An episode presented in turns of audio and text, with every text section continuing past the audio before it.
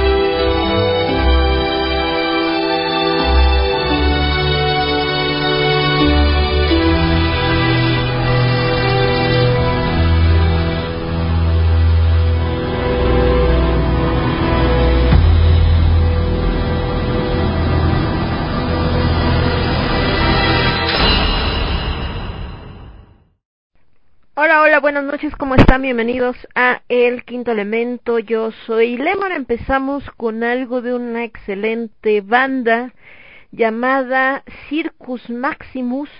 Primero con A Darkened Mind y después nos seguimos con Ultimate Sacrifice, el último sacrificio en este programa.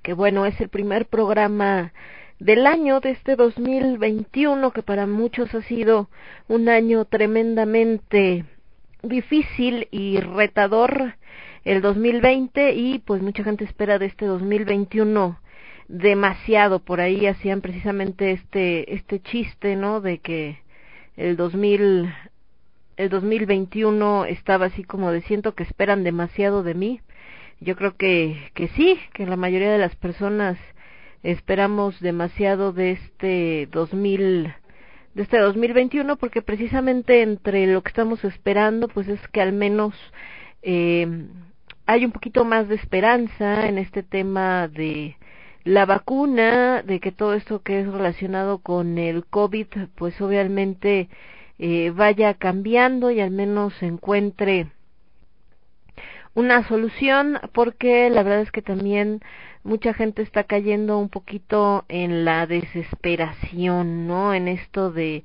que si aún con todo y la vacuna, mucha gente todavía se sigue enfermando y que se están poniendo muy mal, que están en el hospital, ¿no? O están cayendo en esta en esta situación y obviamente eh, pues como es gente cercana, amigos, conocidos y sobre todo cuando estamos hablando de gente mayor, que es a la que más le está afectando, pues eh, obviamente algunos se ponen pues bastante tensos, ¿no? En este caso nuestros padres, abuelos, de repente eh, la desesperación como que está siendo presa de ellos porque se sienten como, eh, bueno, no sé en su caso, pero al menos en el mío me pasa un poco con mi mamá, que de repente como que siente que es, que es la que sigue porque precisamente como está viendo que muchos de sus amigos desgraciadamente pues se han enfermado eh, y de repente le hablan y que ya está hospitalizado uno que ya le tocó que lo están o que lo van a intubar porque no puede respirar bien, etcétera, y obviamente eso los desanima mucho. La realidad es que también afortunadamente muchos de los eh, de los amigos de mi mamá que, eh, que han estado eh, intubados también han salido, o sea, se han curado afortunadamente los doctores. Entonces, pues esperemos que esto siga siendo así, ¿no? Que los doctores eh, que desgraciadamente se enferman por estar cuidando a, los pacientes, pues se puedan eh, curar, puedan tener eh, este este alivio a esta enfermedad y bueno que ahora también es que estábamos hablando de la cuestión de que les eh, ya surja esta esta vacuna y empiece esta inmunidad que obviamente es de poco a poco, no es una inmunidad de inmediata ni mucho menos, como también algunas personas pues de repente lo quieren eh, pensar, no es así, así no funciona, eh, es una inmunidad que se va a ir creando poco a poco, por supuesto, y que pues se encuentren al menos esta esto de sentirse más eh, tranquilos a este respecto, ¿no? Y encuentren pues esta esta paz y esta eh, digamos eh, al menos certeza de que hay una solución, de que no todo es eh, no todo está perdido, no todo es eh, tan aterrador como de repente parece que pintan el panorama. Y les ponía ahí en, en el estado de, de lo que es el quinto elemento, que íbamos a hablar justamente de eh, músicos que nos han inspirado, no sé si por ahí se han dado cuenta que a través de la en el Facebook han estado hablando mucho de una película de Disney que se llama Soul.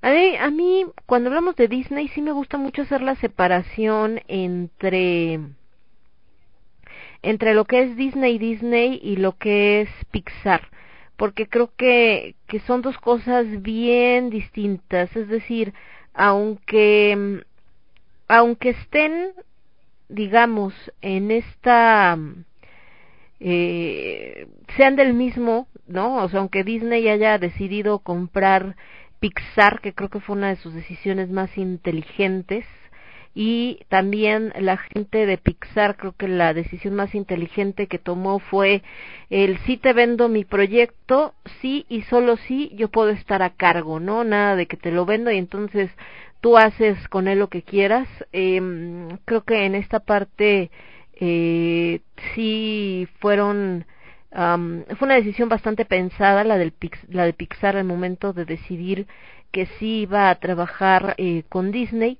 pero protegiendo su proyecto. Y creo que una película como Soul nos demuestra que efectivamente están defendiendo su proyecto porque no me imagino, digo, Disney tiene cosas muy bonitas que le gustan mucho a la gente y lo que quieran, pero la neta, la neta, yo no me imagino a Disney haciendo una película como Soul por ellos solitos, o sea, si fuera el equipo que ha estado siempre sin contar a, Pixar. Eh, ya estaremos hablando un poco de esto, no tanto por la película, sino por lo que hay detrás. Hay como cosas muy interesantes detrás que creo que mm, hay alguien, hay alguien que tiene más conocimientos de los que parecen cuando hicieron esa película, que están ahí muy bien puestos, sin que el que no, la persona que no tenga como mucha idea o no esté muy familiarizado con el tema, no se dé cuenta, no le afecte para ver la película y simplemente vea lo de encimita. Pero en esa película hay mucho más profundidad de la que se ve por encima nada más, ¿eh? Y eh, por eso es que estamos hablando hoy de músicos que nos han inspirado. Creo que, digo, a, a grandes rasgos vamos a hablar de algo por encimita, que es los mentores. Eh, todos alguna vez en la vida creo que hemos tenido a un mentor, para bien y para mal, porque también hay mentores que nos dan en la torre en la vida, pero también nos demuestran entonces hacia dónde no queremos ir. Y hay mentores que nos marcan, eh, pueden ser profesores, puede ser alguien de la familia, eh, puede ser alguien eh, amigo, ¿no? Un amigo mayor o incluso a veces de la misma edad. A veces son los niños, tenemos tenemos niños que, que a veces nos enseñan mucho, aunque seamos ya adultos, porque tienen una manera muy simple de ver la vida, creo que esto es lo que se ve con 22 y, y Joe, ¿no? El 22 que es esta alma que no ha nacido porque no ha querido y que sin embargo eh, ha acumulado mucho conocimiento a lo largo de este tiempo que, que se ha resistido a estar listo para vivir en la tierra. Y así también hay muchos niños que nacen con cierta sabiduría o que tristemente a veces esta sabiduría también se las han se les ha ido dando pues una parte difícil que han tenido de su existencia por los padres que les tocaron, por las circunstancias que viven. Y bueno también les estaré platicando un poco porque me tocó eh, un poquito estar platicando con una niña de 10 años que es pequeña, ¿no? y que sin embargo por las circunstancias que tiene en la vida eh, una plática de las más interesantes que he tenido últimamente curiosamente. Pero bueno nos vamos a ir por supuesto con mucha música. Si ustedes quieren pedir alguna rola en particular o si nos quieren por acá pedir algún saludo lo que sea adelante lo pueden hacer. Me voy a ir con algo de Cinderella Effect de su disco del 2006 que se llama Pearls, esto que se llama Call the Ship to Port, llamen los barcos al puerto. Y después de Cinderella Effect nos vamos a ir con algo de los señores de Haggard, hace mucho que no pongo a Haggard, de su disco Tales of Etheria. El problema con Haggard es que las canciones son larguísimas entonces déjenme ver. Ah, vamos a poner este que sería el pop en el metal, ¿cómo no? Para empezar con una de las secciones del programa, aunque lo ponemos a lo largo de toda la transmisión, son cuatro horas. Esto que se llama Hijo de la Luna, pero en la versión de los señores de Haggard. ¿Por qué es el pop en el metal? Porque bueno, la canción original es de Mecano, que es una banda pop en español de los ochentas, noventas. Yo soy Lemon, esto es el quinto elemento, lo escuchas únicamente a través de Radio Estridente. Volvemos.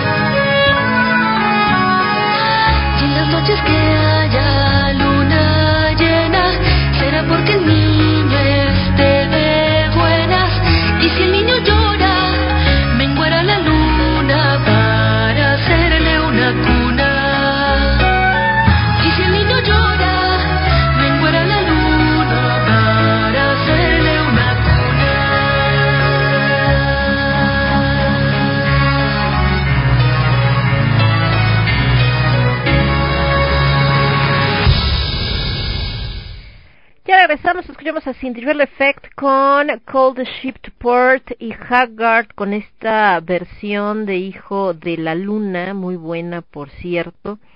Y justo estamos poniendo acá que ya estamos al aire y poniendo que ya vimos la película de Soul, porque estábamos pidiendo ahí recomendaciones de dónde la podíamos ver sin tener que pagar eh, Disney Plus no por otra cosa, sino porque a mí no me llama la atención tener Disney Plus, o sea, no veo tanto Disney, pues eh, yo sé que mucha gente, de hecho, lo contrató por la película de, bueno, no por la película, por la serie de Mandalorian, ya que, pues, eh, todo lo que es la saga de Star Wars, pues, por supuesto, la tiene, la tiene ya Disney. Eh, y precisamente eh, y bueno a mí no me llama la atención ver de Mandalorian eh, yo sé que hay gente de hecho tampoco nunca me clavé mucho con Star Wars creo que eso es lo que tiene que ver precisamente hay mucha gente que le encanta eh, le encanta le encanta Star Wars y de hecho pues por eso ha seguido todo lo nuevo que se ha realizado no entonces, eh, por eso cuando vi que estaban viendo esta de Soul, me llamó mucho la atención, dije vamos a ver de qué se trata y qué onda con todo esto. Y, eh, eh, mm, mm, porque el creador del concepto, eh, concepto de la película,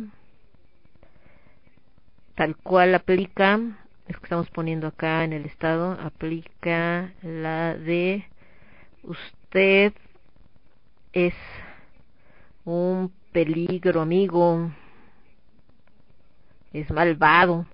Eh, ¿Por qué les digo esto? Eh, la película, por ahí alguien subía un, una nota de alguien, eh, una nota de, de un comentario que hicieron sobre la película a una señora, señor, no sé, que precisamente eh, hablaba de que la película era como diabólica y no sé qué tantas cosas, que porque eh, negaba todo lo que tenía que ver con Dios.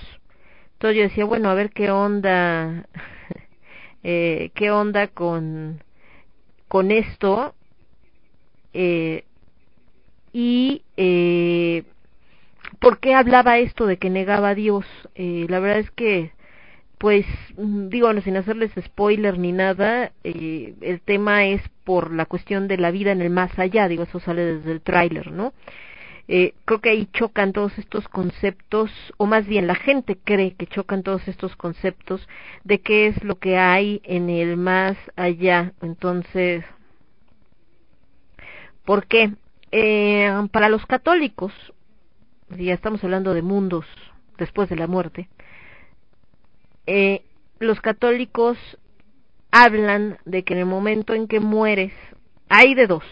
Hay una línea, una parte de la religión católica, o más bien una parte de los seguidores de la religión católica, que hablan de que cuando mueres primero vas al purgatorio por todos los pecados que no pagaste en esta vida y que una vez que estás X cantidad de tiempo. Creo que nunca he hablado bien con alguien católico que se pongan de acuerdo exactamente cuánto tiempo es el que se supone que están en el purgatorio, pero bueno, eh, supuestamente estás en el purgatorio y del purgatorio, ya que expiaste estos pecados, entonces ya te vas al cielo. Eh, para otro sector de la Iglesia Católica, dicen que el purgatorio no existe. Les digo porque eso me tocó hace muchos años, yo curiosamente, a pesar de que soy, pues no atea, pero no soy católica, o al menos no practicante, ¿no? Soy católica porque pues me bautizaron, eso a veces a uno no le preguntan, nomás te bautizan y ya. Entonces, eh, pero vaya, hace muchos años que yo la verdad es que la religión católica pues no, no es como de que vaya yo a la iglesia ni nada parecido, salvo cuando te invitan que a la boda, a, la, a los 15 años, al bautizo y pues tienes que entrar a la iglesia, pero fuera de eso les digo no es como que lo mío. Bueno, les decía, el caso es que dentro de la iglesia católica parte de lo que te dicen es que, eh, les digo, hay una parte que habla de que cuando te mueres vas al purgatorio y entonces ahí en el purgatorio vas a pagar por todos los pecados que no pagaste, les decía, en vida. Y luego hay otra vertiente de la Iglesia Católica que dice que no, que vas directamente al cielo, que precisamente para eso estuviste aquí en la tierra, ya pagaste todo lo que tenías que pagar y entonces ya cuando te mueres pues nada más vas al cielo directamente al paraíso. Les decía que yo, a pesar de que no soy católica practicante, estudié en puras escuelas católicas. Creo que, eh, como mucha gente alguna vez ha dicho, eso tiene mucho que ver. Desgraciadamente, muchas cosas que ves en las escuelas católicas, yo le estoy hablando de que la cuando estuve el kinder, bueno, era normal, ¿no? Pero luego dos años de primaria estuve en La Salle, que es una escuela con este corte 100% lasallista. Después en segundo de primaria, en tercero de primaria entré al colegio Fátima, que está en satélite y si bien no está manejado por monjas ni por ninguna orden católica, eran muy religiosas la directora, entonces sí nos tocaba esto de que rezabas cuando llegabas en la mañana y antes de salir, en la tardecita, bueno, al final de la tarde, no me acuerdo ni a qué salía de la escuela, pero yo creo que como a las dos, tres de la tarde. Y eh, después entré a la secundaria en el colegio Sucre, que está ahí muy cerquita donde estaba el Fátima, y el Sucre es de monjas carmelitas, creo que sí, o sea, lo manejan carmelitas, una orden religiosa, pues. Y luego en la preparatoria estuve en el Colegio Cristóbal Colón, que también es católico y también es dirigido por una orden católica, en este caso por los lasallistas.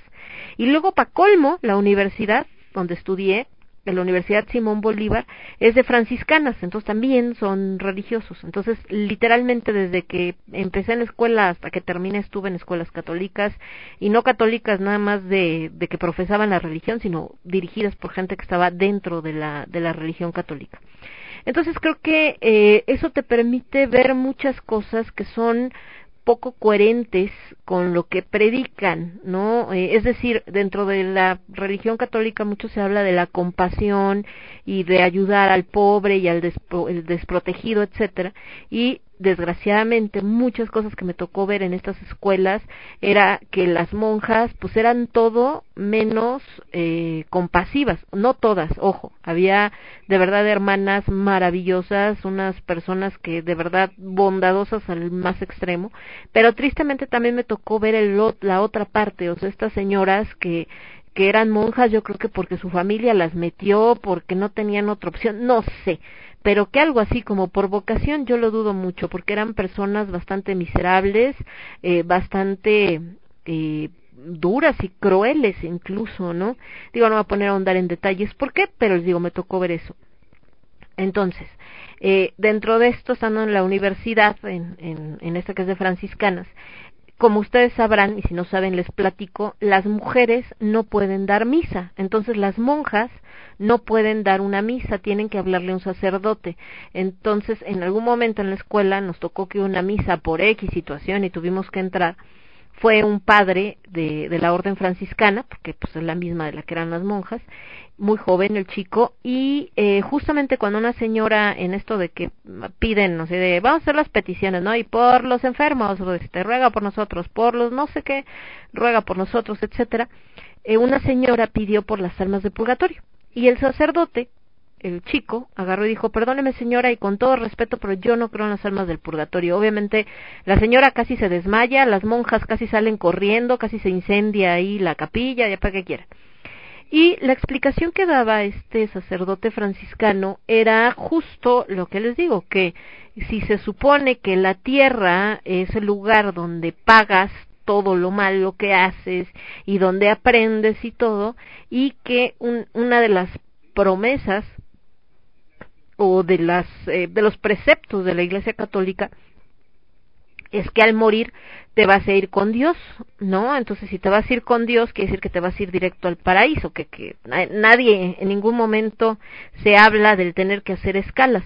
Y eso es a lo que él se refería con que no creía en las ánimas del purgatorio, ¿no? Que, que de dónde habían sacado eso, de que ahora, este, todavía tenías que como que hacer una pausa y pagar un peaje para llegar al paraíso independientemente de lo que tuviera tocado lidiar aquí en la tierra. Ya después investigando, porque un día me dio curiosidad este, este tema, entonces de dónde había salido esto de, de las ánimas del purgatorio, pues como todo, ¿no? Les digo, tristemente, por eso mucha gente que, que sí cree mucho en la religión, que en algún momento incluso quiere hacerse monja o sacerdote porque de verdad siente el llamado, acaban abandonando porque se encuentran con todas las porquerías que seres humanos, porque eso no tiene que ver con la religión en sí, hacen y deciden eh, con el pretexto de Dios. Eh, y justo me encontré que esto de las ánimas del purgatorio fue porque a un sacerdote, a un papa, creo, un día se le ocurrió que era una magnífica idea para recaudar más dinero. Iban a decir, ¿recaudar dinero cómo? Ah, pues bien sencillo. Existiendo las ánimas del purgatorio, quiere decir que si tú eres millonario, yo te digo, yo soy el papa, o soy el obispo, o soy cualquiera de de estos grandes eh, eh, rangos que hay en la Iglesia Católica. Y si tú no quieres pasar por el purgatorio y quieres pasar directo al, al cielo, pues no te preocupes, yo voy a rezar por ti para interceder y que Dios diga, ah, está bien, sí, dale chance, ¿no? Sí, le faltó pagar por acá un par de pecados, pero están rezando por él, déjalo pasar. Obviamente, esos rezos del Papa o del Obispo o de cualquiera de estas personas, pues como no, a cambio pues de una generosa este, donación para la iglesia. Entonces, tal cual, eso de las ánimas del purgatorio lo inventó un papa en algún momento de la historia. ¿Para qué? Pues para qué otra cosa, para sacar dinero. Entonces, bueno. El caso es que, por eso les decía que hay estos eh, dos conceptos, como en este caso este padre que sabía perfectamente todo este tema de que lo de las ánimas del purgatorio pues fue un invento ahí que alguien se alucinó y por eso decía que no cree en eso. Y otro sector que se quedó muy arraigado todo esto, porque estoy hablando que este papa que al que inventó las ánimas del purgatorio, pues no fue ayer, ni hace diez años, ni hace cien, sino más, y tienen esta idea. Y van a decir que tiene que ver todo esto con Soul. Bueno, precisamente que esta persona que estaba ofendidísima por la película y que decía que, que Disney estaba siendo satánica y tratando de negar la existencia de Dios, es porque eh, hablar de un universo donde las almas al morir de repente suben a un lugar que nunca dice cuál, puede ser el cielo, el paraíso, puede, pueden ser muchas cosas, eh, pues se está negando en, en su mente, ¿no? De la señora, porque nada que ver, está negando este concepto y, y además porque utiliza un, un lenguaje bastante filosófico ¿eh? en este rollo de dónde van las almas y cómo está de las almas que ya terminaron como que su misión y entonces están regresando como pues vamos a decirle puede ser el cielo puede ser un gran todo no sé ahí hay muchos conceptos ocultos la persona que hizo esa película créanme que no no fue nomás así, es alguien que tiene conocimientos de una cuestión acá medio metafísica y de muchas cosillas ahí que tiene ocultas. Esa película hay que verla varias veces, sobre todo esta parte del reino de las almas. Y, eh, y obviamente por otro lado las almas nuevas, que no es una onda como de reencarnación, porque no, es una onda más bien como de un lugar donde se están generando eh, las almas que van a integrar los nuevos cuerpos o las nuevas vidas en la tierra. Entonces, ah, está, está bastante, bastante interesante este rollo, sobre todo si lo vemos desde esa perspectiva, más allá nada más de del tema de que es una caricatura. Ahora, ya para los que son ilustradores y todo esto, la animación es un poema, es una película, bueno, Pixar de por sí tiene un nivel de animación bastante alto y eh, tiene este tono, sin dejar de ser caricatura, eh, estos rasgos realistas, esta animación eh, cada vez más cercana, como si estuvieras viendo una foto, digo una película, perdón, con actores eh, vivos, reales, bastante interesante. Entonces creo que vale la pena, vale la pena verla. Y eh, la neta es que sí es algo que vería dos, tres veces más, como para encontrarle más detalles. Pero bueno, volviendo a esto que estábamos platicando del concepto del cielo, el infierno y todo este rollo y que decíamos que tenía que ver con la cuestión de las almas, sí es muy chistoso ver esta parte de cómo algunas personas, ¿no? se clavan con esta onda, eh, les decía, que tiene que ver con la onda religiosa y le ponen otro tenor que nada que ver, porque como les comentaba, no va por ahí la película, no habla de ninguna religión, de ninguna, ¿no? Ni judía, ni católica, ni musulmana, ni nada parecido. Tampoco niega la existencia de nada, o sea, no es como que salga de, ah, todo eso que creías de del cielo y el infierno no existe, compadre. Mira, la realidad es que tal, no. O sea, la verdad es que ni siquiera hace como una, una mención. Simplemente creo que se va a un rollo pues más eh, filosófico en el tema de, de la existencia, de cuando termina la existencia y de cuando comienza la existencia y, eh, y tan tan. Creo que, que no, no se clava más en, en la textura, en ese, en ese concepto. Y les digo que eh, vale la pena también por este tema que hablábamos de, de la animación. Creo que la animación es eh, pues bastante buena, bastante bien hecha. Y en el tema de la cuestión de, de las almas y la onda pues más, eh, vamos a decirle, etérea, más... Eh, eh, ¿cómo podríamos decirle? Más eh, filosófica, no, filosófica, no, más espiritual, pues, también tiene conceptos bastante interesantes. Y como le decía un amigo, creo que en esta parte de mm, siendo un creador, es decir, para la gente que se dedica, por ejemplo, a la música o que se dedica a, al arte en general, también creo que tiene cosas bastante interesantes en cuanto a estos momentos en los que como que te abstraes, es decir, cuando casi parece que entras en trance por la actividad artística que realizas, como si te transportaras a otro mundo. También está bastante chido ese concepto. Y lo contrario, que curiosamente va muy de la mano, es decir, como cuando eh, quizá tiene que ver un poco como con estos viajes astrales que hablan de que te separas de tu cuerpo, una cosa más o menos así.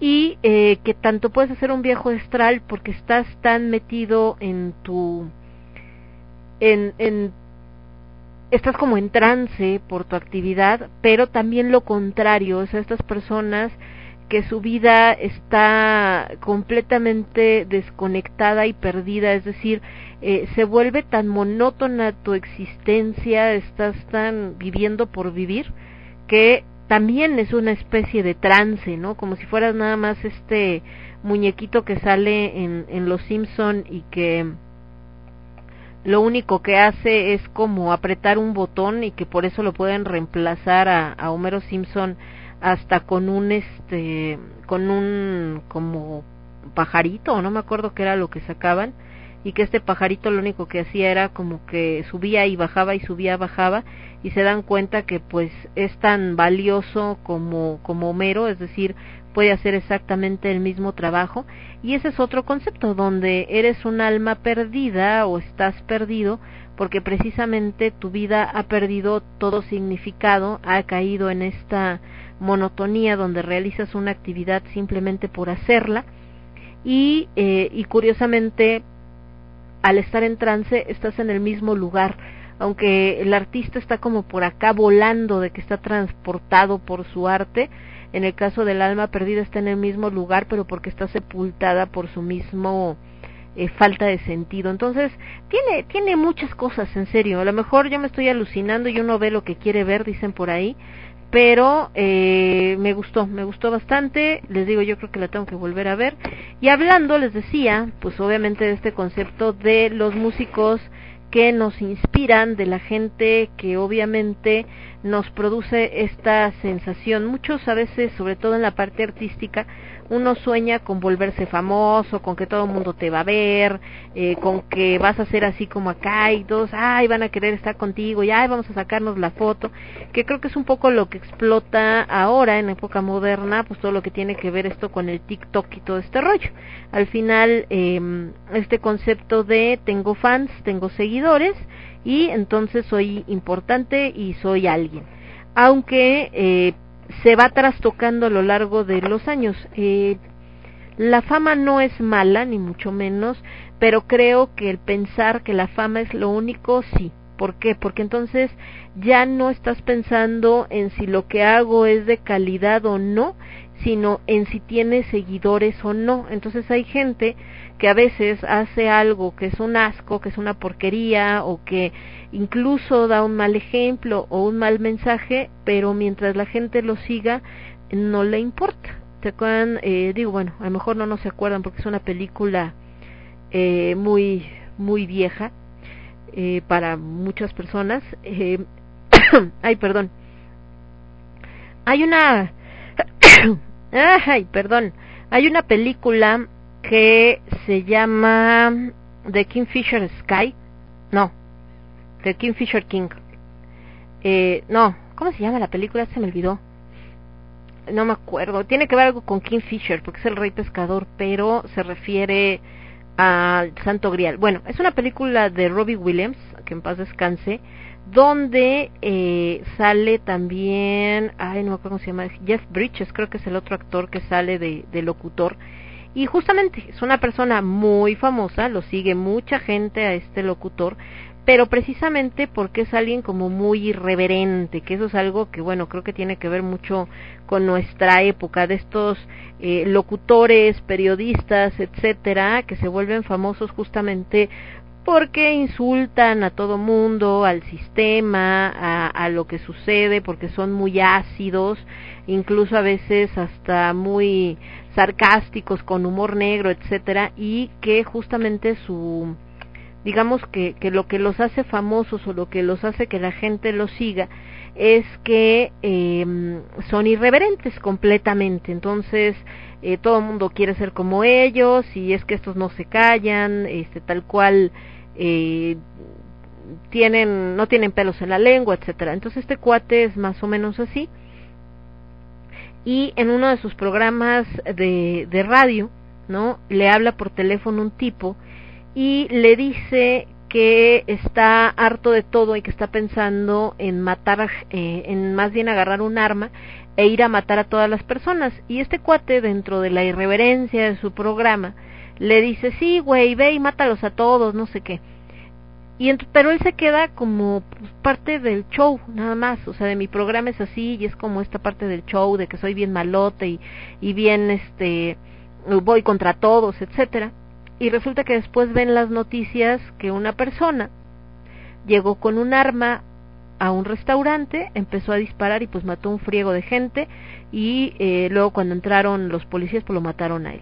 Y entonces se da cuenta de que es precisamente eso escucha, se hace un mega escándalo, pero más allá de lo que le pega a él del escándalo, lo que le pega pues es eso, la responsabilidad de yo le dije que los matara, ¿no? pero nunca pensando que fuera que fuera real, siempre pensando que era como parte del chiste. Y a lo que voy es eso, que actualmente mucha gente por hacerse famosa ya no le interesa la responsabilidad que se tiene cuando estás atrás de un micrófono, así sea que te escuchan una persona, dos, diez, veinte, los que sean, mil, ¿no? Tres millones. Y esto aplica para TikTok, aplica para Instagram, aplica para Facebook y cualquier medio donde tengas acceso a muchas personas. Y muchos escudan diciendo, pues no es mi responsabilidad lo que la gente entienda. No, desde el momento y punto y hora en que tú haces algo con la intención de que lo vean otros y que esos otros se puedan convertir en millones, aunque no quieras, y aunque no te guste, sí tienes una responsabilidad. Cada una de tus palabras y de tus acciones tiene una consecuencia y sobre todo tiene un efecto en la gente que está del otro lado viendo, escuchando. Y eh, creo que también tiene un poco esto, esto soul, hablando de este hombre como maestro y que él se siente frustrado, pero que sin embargo, pues al final del día es eh, pues también es una imagen, es un modelo, es un creador, aunque no de la manera que quizá él quisiera, ¿no?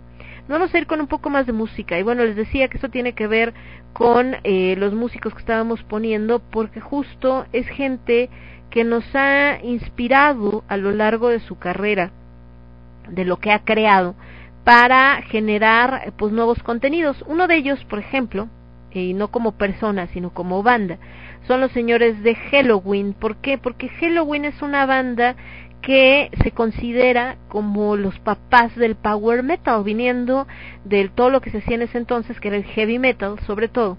y de repente le dan un sonido diferente y de ahí un montón de, de bandas empiezan a explorar justamente ese, esa música y surgen eh, pues cosas eh, maravillosas como como bandas posteriores entonces eh, pues uno de los grandes inspiradores de estos sonidos son estos hombres que además han tenido seguidores eh, millones de seguidores a lo largo de, de su carrera y pues que todavía ahí siguen ahí siguen guerreando los señores de Halloween. Otra banda, hablando ahorita del heavy metal, eh, de que se hacía el rock y de repente cambia el sonido y se convierte en algo diferente cuando aparece en escena un guitarrista que por una cuestión física, por ahí en la mina, en Inglaterra, había perdido justamente eh, uno de sus dedos, me parece, estamos hablando del buen Richie Blackmore. Eh, Richie Blackmore tiene que desarrollar una guitarra diferente porque eh, la que tenía, o sea, la guitarra normal, digamos, eh, pues obviamente no no le funcionaba muy bien debido, les digo, a uno de sus, eh, de que tenía por ahí algunas eh, deficiencias en, bueno, una parte ahí con su mano. Y es por eso que él crea un sonido, bueno, se crea como un sonido eh, distinto. Y eh, esto hace que las bandas con las que está, pues empiecen a tener un, un rollo completamente diferente a lo que en ese entonces había, ¿no? Y a la gente les empieza a, a gustar, empiezan a, a entender que pues está bastante chido esto y de ahí van surgiendo eh, pues otras otras bandas y otra parte importante. El buen Richie Blackmore pues también en algún momento hizo eh, un concepto completamente diferente donde también nos demuestra que una cosa es que te guste el metal y otra cosa muy distinta es que no puedas hacer música de otro tipo y que no sea también muy buena. Entonces, eh, por eso es que eh, sale esta, mm, este proyecto que tiene él de Blackmore's Night, que es como un sonido más eh, medieval, que suena maravilloso y se llama Blackmore's Night por él, por Blackmore, obviamente, y Night por la chica que lo acompaña, que tiene una voz maravillosa. Y eh, obviamente esto también ha inspirado a muchas personas porque pues no quiere decir que dejes eh, de ser malote porque te guste una música más tranquila, ¿no? Creo que también eh, puedes crear cosas interesantes. Eh, y entonces, eh, déjenme ver, por acá de este lado, que estaba buscando justo la música, les voy a poner este que tenemos de Halloween que se llama Ocus Pocus y les voy a poner algo de Richie Blackmore pero de su proyecto de Blackmore's Night. Ahorita que estamos hablando de esto de de repente crear algo diferente espérenme dónde está Blackmore's Night acá está. Y de Blackmore's Night hay un montón de discos entonces vamos a poner este que se llama Pastimes with Good Company y esta rola que les voy a poner se llama ah, por la que le da nombre al disco eh, Pastime with Good Company. Y regresamos. Yo soy Lemon, esto es el quinto elemento y lo escuchas únicamente a través de Radio Estridente. Regreso.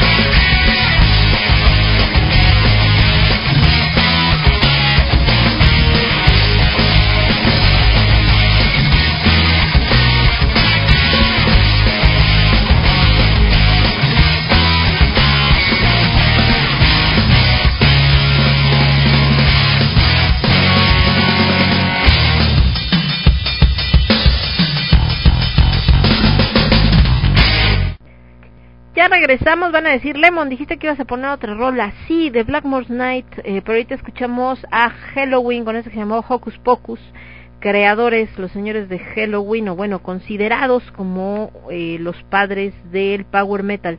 Regresé antes de ponerles a Blackmore's Night porque resulta que quién sabe qué andaba yo fumando y ya ando confundiendo guitarristas. Déjenme les cuento y les digo porque el que se lastimó la mano, es que son de la época, son contemporáneos, entonces ando confundiendo a mis queridísimos guitarristas Richie Blackmore con Tony Yomi, eh, que es precisamente el que tenía lástima, les digo, con razón algo no me sonaba, dije, no, pero si Tony Yomi no estaba en Black Sabbath, y es Black Sabbath. Resulta que dentro de los orígenes del heavy metal, de repente no se ponen de, de acuerdo muchos de quién empezó, pero la mayoría coinciden en que el sonido nace con Black Sabbath y esto debido precisamente a que Tony Yomi, que lo estaba yo confundiendo, no me pregunten por qué, con Richie Blackmore, les digo yo creo que porque son de la época, eh, justamente en una eh, fábrica, vamos a, ahorita estamos hablando de esto de inspiración y que como en esta película de Soul donde de repente eh, parece que está atrapado, bueno, no atrapado, sino que el personaje siente que no está utilizando al 100% su potencial al trabajar en una escuela y no dedicarse al 100% a la música, que es lo que realmente le apasiona. Bueno, en la Inglaterra de la época de Deep Purple, que es donde estaba Richie Blackmore, eh, bueno, es uno de los creadores de, de, Deep Purple, precisamente Richie Blackmore, y donde estaba Tony Iommi, uno de los eh, que empieza también con eh, Black Sabbath, justamente, eh, solamente había dos caminos, ¿no? Si eras alguien pobre, era pues una de dos, el morirte de hambre, a ver qué hacías, o fabricar, eh, fabricar, o trabajar en las fábricas, en las minas, etcétera. De ahí películas como esta de Billy Elliot, que está ubicada eh, en esta en esta época, precisamente en esta Inglaterra golpeada por, por la pobreza y donde entonces los jóvenes pues no tenían como que mucho futuro, todos acababan normalmente trabajando en, en las minas, con todo lo que esto significaba. ¿Qué, ¿Qué, era el problema de las minas? Obviamente el riesgo de que, te quedaras atrapado, jornadas muy largas, eh, de repente también tenían problemas a la larga en los pulmones por estar inhalando eh, carbón, piedras, eh, lo que usaban para hacer explotar, eh, para hallar nuevos yacimientos, etcétera. Y en el caso de las fábricas, estamos hablando de que es la época en donde cada vez más empieza eh, toda esta cuestión industrial, estaba en su pleno apogeo en Inglaterra. Eh, la gente pobre trabajaba en estas grandes fábricas pues con máquinas y todo este rollo, pero pues no había las medidas de seguridad que conocemos ahora. Entonces el señor Tony Yomi trabajaba justamente en una fábrica de estas y resulta que eh, pues tiene desgraciadamente eh, un accidente con una prensa, que era la que él manejaba, y pierde la punta de los dedos eh, anular y lo que se le llama el dedo corazón, que es el del centro.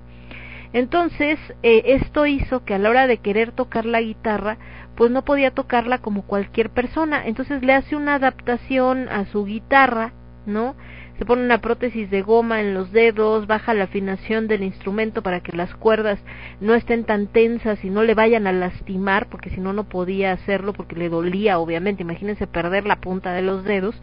Y el resultado es que cambia completamente la tonalidad y de ahí este sonido se vuelve muy característico del heavy metal, por eso es que algunos lo consideran pues como el creador de este género o como el padre de este género que es el heavy metal, cuando muchas de las bandas venían de hacer rock psicodélico, hard rock, etcétera. Entonces, ahí es donde estaba. ¿Por qué se lo estaba yo poniendo todo esto a Richie Blackmore, no sé, les digo, supongo que porque son contemporáneos y estaba yo acordándome.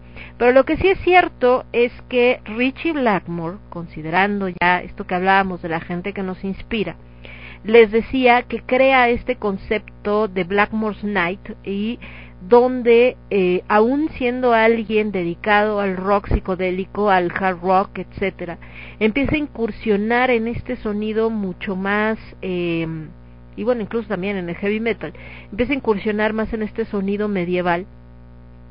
Y no solamente le resulta muy bien porque tiene un buen de trabajo, se hacen muchísimas ferias de renacimiento en Europa, sino también eh, pues le da la oportunidad de hacer cosas diferentes. Por ahí hubo un asunto bastante álgido precisamente con esto de de Richie que, que decide eh, formar nuevamente a Rainbow para poder hacer unas presentaciones y otro de sus compañeros pues le decían que estaba engañando a la gente porque esos que estaban ahí tocando como Rainbow no tenían nada que ver con los originales ya saben como siempre siempre que hay eh, los fundadores de una banda y por algo se separan y luego quieren regresar, se arma un despiporre. Aquí en México lo vivimos con los señores de Luzbel, donde el buen Wizard, que en paz descanse, pues continuó con el proyecto de Luzbel, pero también Greñitas hizo otro Luzbel, entonces le cambiaron a uno, en uno era la U y en el otro le pusieron una B para que pareciera que decía Luzbel pero con otro nombre porque el que tenía los derechos del nombre con la U normal era Wizard y entonces se armó un despiporre eh, porque uno se la pasaba hablando pestes del otro y el otro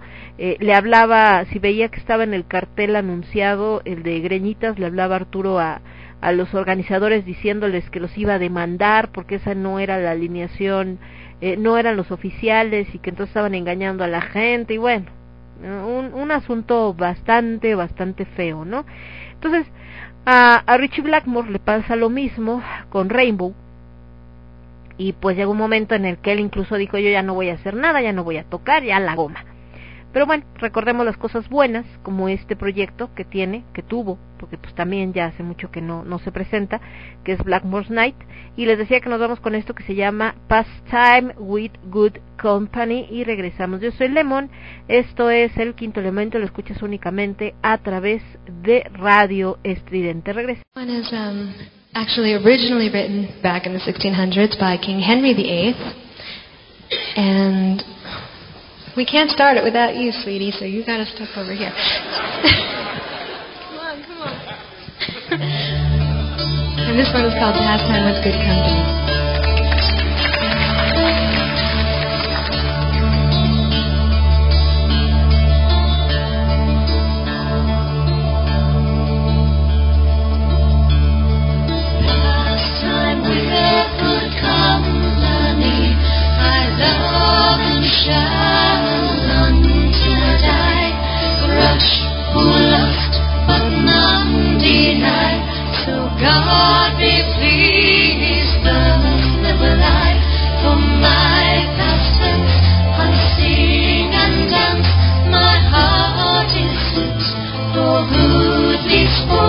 For my comfort, who shall me there?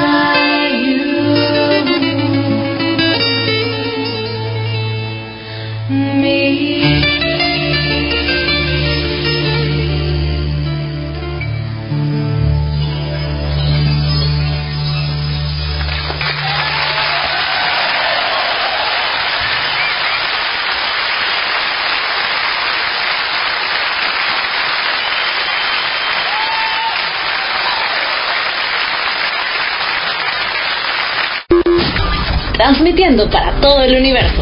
Radio Estridente. Ya regresamos, escuchamos a Blackmore's Night con eso que se llamó Pastime with Good Company. Como habrán escuchado una versión en vivo.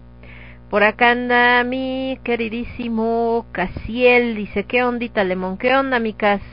Yo aquí confundiendo a Tommy Yomi con, con Richie Blackmore. ¿Y tú? A ver, uno que anda acá por andar, este, todavía ando procesando la película de, de Soul. Mi cerebro lo anda procesando todavía.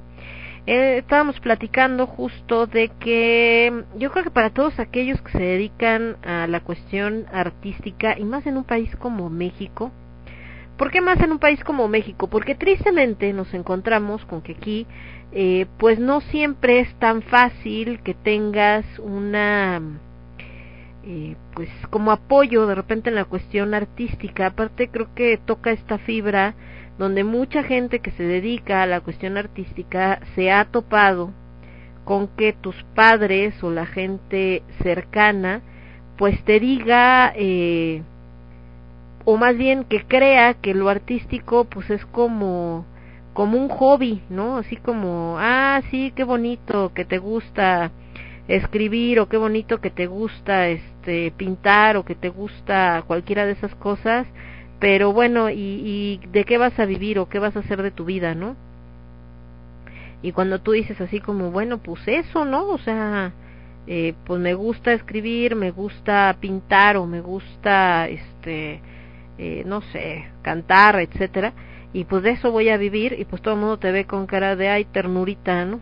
Ajá, sí, y luego y te ven con cara de pues a menos que tengas contactos en Televisa o en TV Azteca o en cualquiera de estas, pues lo veo difícil que vayas a hacer algo.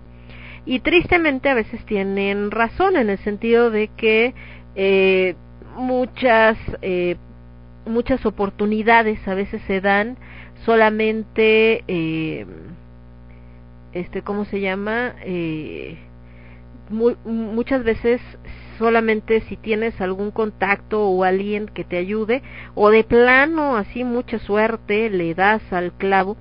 Pero hasta estos artistas que parecen salidos de la nada así de ay tocaba en un camión y alguien la descubrió y entonces se hizo famosa wow y de repente cuando empiezan a sacar ya tu historia te das cuenta de que no, que resulta que es hija de no sé quién o es amiga del productor no sé qué, y entonces pues, lo hicieron parecer como que era de la nada, pero no era de la nada. Eh, no me refiero exactamente a Flor Amargo, que es una de las que ha salido así en este tenor, sino, eh, no sé si se acuerdan, hace algunos años salió un video en YouTube de unos hermanos que estaban chavitos, no me acuerdo cuántos años tendrían, pues estaban chiquillos, no me acuerdo si tenían como 8 o 10 años, algo así, y que salían, no me acuerdo si cantando o tocando algún instrumento o algo así. Y fue el boom porque decían, es que ves, están bien pequeñitos y súper talentosos y se hicieron famosos y todo el mundo así como de, wow, qué maravillosos niños, etcétera. Y después salió que eran hijos de un productor, no me acuerdo si de Televisa o de Azteca, pero uno de estos eh, chonchos hagan onda, no sé, Memo del Bosque, una cosa del estilo.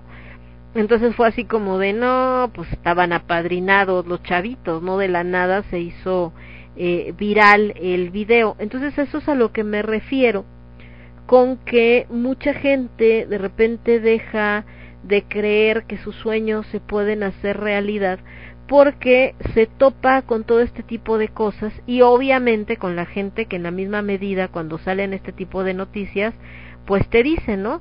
¿Ya viste? O sea, solamente si estás apadrinado, solamente si conoces a X productor o si tienes alguien que te meta a, Televisa o a TV Azteca o a donde sea, eh, puedes triunfar. Y luego también te encuentras con notas pues muy tristes, como esta que platicábamos hace poco de Renata Flores, una mujer que, que por cierto fue cantante en los sesentas, esa no me la sabía yo, era cantante de rock, por ahí estaban poniendo uno de sus éxitos que ya lo buscaremos para Lágrimas de Tequila y eh, que pues en su momento fue pues si bien no era así como la la galana joven de las telenovelas ni nada pero sí actuó en un par de telenovelas bastante famosas, su personaje se hizo bastante conocido y también era de los importantes, era villana en Rosa Salvaje, por ejemplo.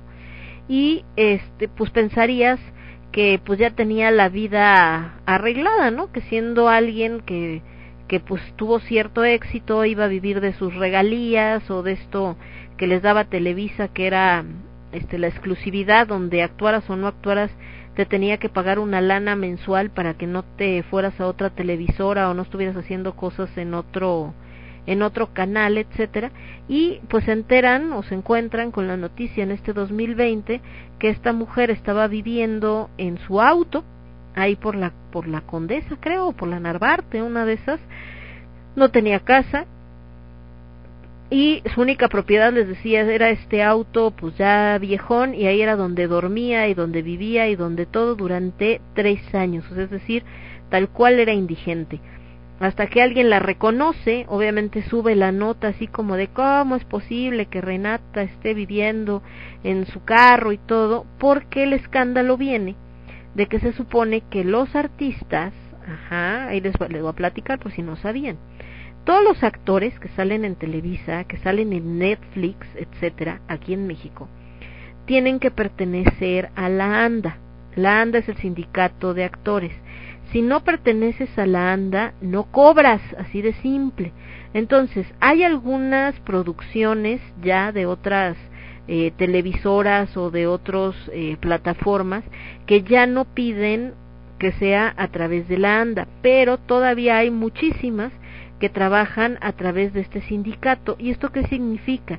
Que esta empresa le paga al sindicato de la ANDA una lana y la otra lana te la da a ti, es decir, la ANDA cobra un porcentaje de lo que a ti te están pagando como actor. Y van a decir, bueno, pero ¿por qué o qué, no? Pues, ¿De qué se trata? Ah, bueno, porque se supone que con ese dinero que te descuentan para dárselo a la ANDA, eh, tú como actor, al pertenecer a este sindicato, puedes tener acceso a atención médica y a otras prestaciones, ¿ok? Lo chistoso es que estas prestaciones, los platicaba el otro día, cuando de repente salieron en la anda con que muchachos les tenemos una buena noticia, ¿no? Ya tenemos este médico, es seguro popular, y es mijo, no seas mamón, el seguro popular lo puede sacar cualquier persona, no es un logro de la anda. Entonces se ha vuelto un negociazo, como cualquier sindicato. por eso luego se agarran del chongo. La última vez andaban agarrando del chongo Cintia Clivo con Jesús Ochoa, que porque ladrona tú, no, que ladrón tú. Jesús Ochoa es el actual director de la ANDA.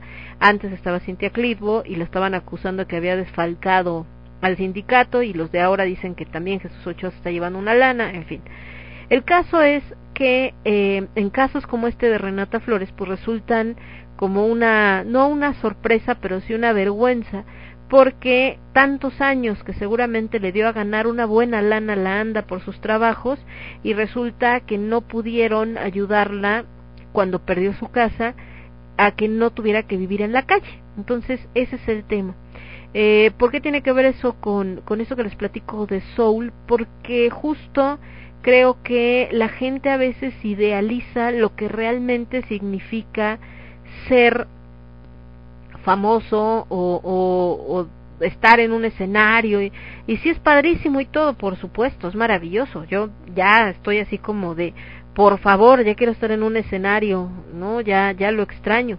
Pero otra cosa muy diferente es entre el ser famoso y realmente el ser feliz o lograr justo todo lo que lo que quieres, ¿no? O sea, ¿qué, qué realmente quieres ser? ¿Quieres ser virtuoso o quieres ser famoso, porque son dos cosas muy distintas. Famoso es el niño que venía caminando encima de un tronco y este se rompió porque el amigo lo estaba moviendo y se cayó al agua. Es ser famoso. Talentoso es un chavo como Dimash Kudibergen de Kazajistán que tiene toda su vida estudiando música y que tiene una voz que no tiene cualquier persona y lo conoce mucha gente pero tampoco es como que lo conozca la gran masa, es decir, eh, tú le preguntas a una persona por la calle y no van a saber quién demonios es Dimash, pero probablemente sí sepan quién es Luisito Comunica, por decir algo, ¿no? De este lado dice el señor Casiel, dice que anda apuntando lo de las cabañuelas. Ah, sí. Y dice, si está densa Soul, dice, yo la veré el próximo fin, sí ganó el ratón.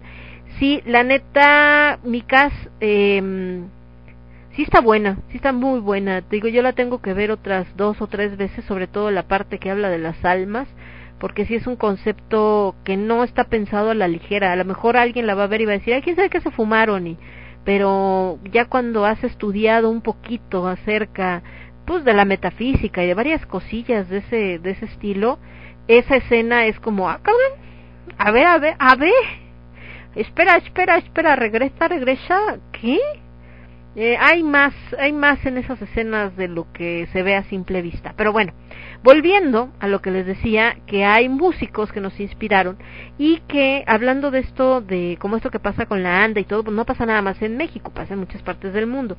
Y justamente a veces creemos que estos artistas como Black Sabbath, como Halloween, como Nirvana, como quien quieran, pues casi casi ya un día estaban en su casa, tocaron una rola, alguien vino, los escuchó y dijo, muchachos, son lo que quiero, ay, el mundo, y son famosos y ya, uy, wow, viajan por todo el mundo y son lo máximo. Y la realidad es que a veces hay muchas historias bastante complicadas detrás de cada uno de ellos, hay mucha soledad, eh, hay mucho dolor, como en el caso de Jim Morrison, por ejemplo, ¿no? Eh, todo esto que los hace terminar a veces en, en la sobredosis o en otro tipo de cosas. Y por ejemplo, en el caso de Tommy Yomi, eh, que decíamos que es considerado el padre del heavy metal, eh, pues hay atrás una historia antes de convertirse en el papá del heavy metal, antes de ser famoso y antes de que cambiara su vida tan drásticamente. ¿Por qué? Porque estamos hablando de que trabajaba justamente en una fábrica. Entonces imagínense, hay mucha gente de los chavos que quizá ahorita, si nosotros le decimos, ¿sabes qué es que eh, el guitarrista de Black Sabbath, la verdad es que primero, este, eh, alguna vez trabajó en una fábrica y era así como un operario X, va a decir, ay, claro que no, estás alucinando, eso no es cierto, siendo que fue parte de lo que pudo haber sido una desgracia, una tragedia, que es perder parte de sus dedos, se convierte en el sello característico no solamente de la banda, sino de una nueva manera de tocar, ¿no? Entonces por eso decía el maestro Joaquín Sabina que las coincidencias no existen, pero cuánta gente que quizá vivió un accidente similar, pues simplemente hizo que su vida se destruyera porque ya no pudo trabajar bien con su mano y a lo mejor acabaron hasta de indigentes o se pegaron un tiro, qué sé yo. Y aquí pasa lo contrario, él lo transforma en algo, a lo mejor sin querer, simplemente eh, Tony, Tommy Yomi lo que hizo fue no puedo tocar mi guitarra normal porque me duele la mano por este accidente, entonces algo voy a tener que hacer. Entonces, ¿qué hizo? Pues le voy a poner aquí un adaptador a la guitarra para que unas gomitas para que no me lastime los dedos y voy a soltar tantito las cuerdas de mi guitarra para que no estén tan tensas y no me vaya yo a seguir lastimando la mano y pues a ver qué sale, ¿no? A ver cómo suena, me vale. Y de repente es como que la gente que lo escucha dice, no manches, o sea, esto suena maravilloso, es lo máximo y es así como de, ah, ira tú, qué cosas de la vida. Y bueno, precisamente nos vamos con Black Sabbath y esto se llama eh, War un clásico y yo regreso con ustedes en un segundito. Yo soy Lemón, esto es el quinto elemento, lo escuchas únicamente a través de radio. Something wow.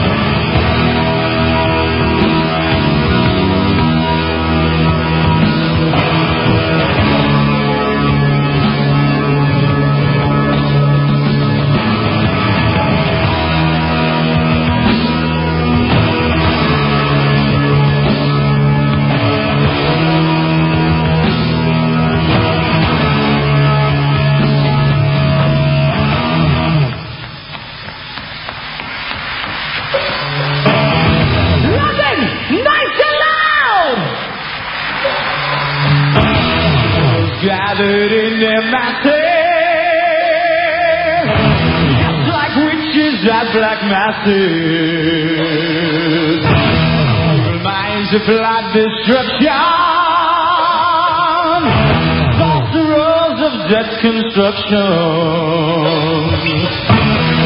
The fields of is burning.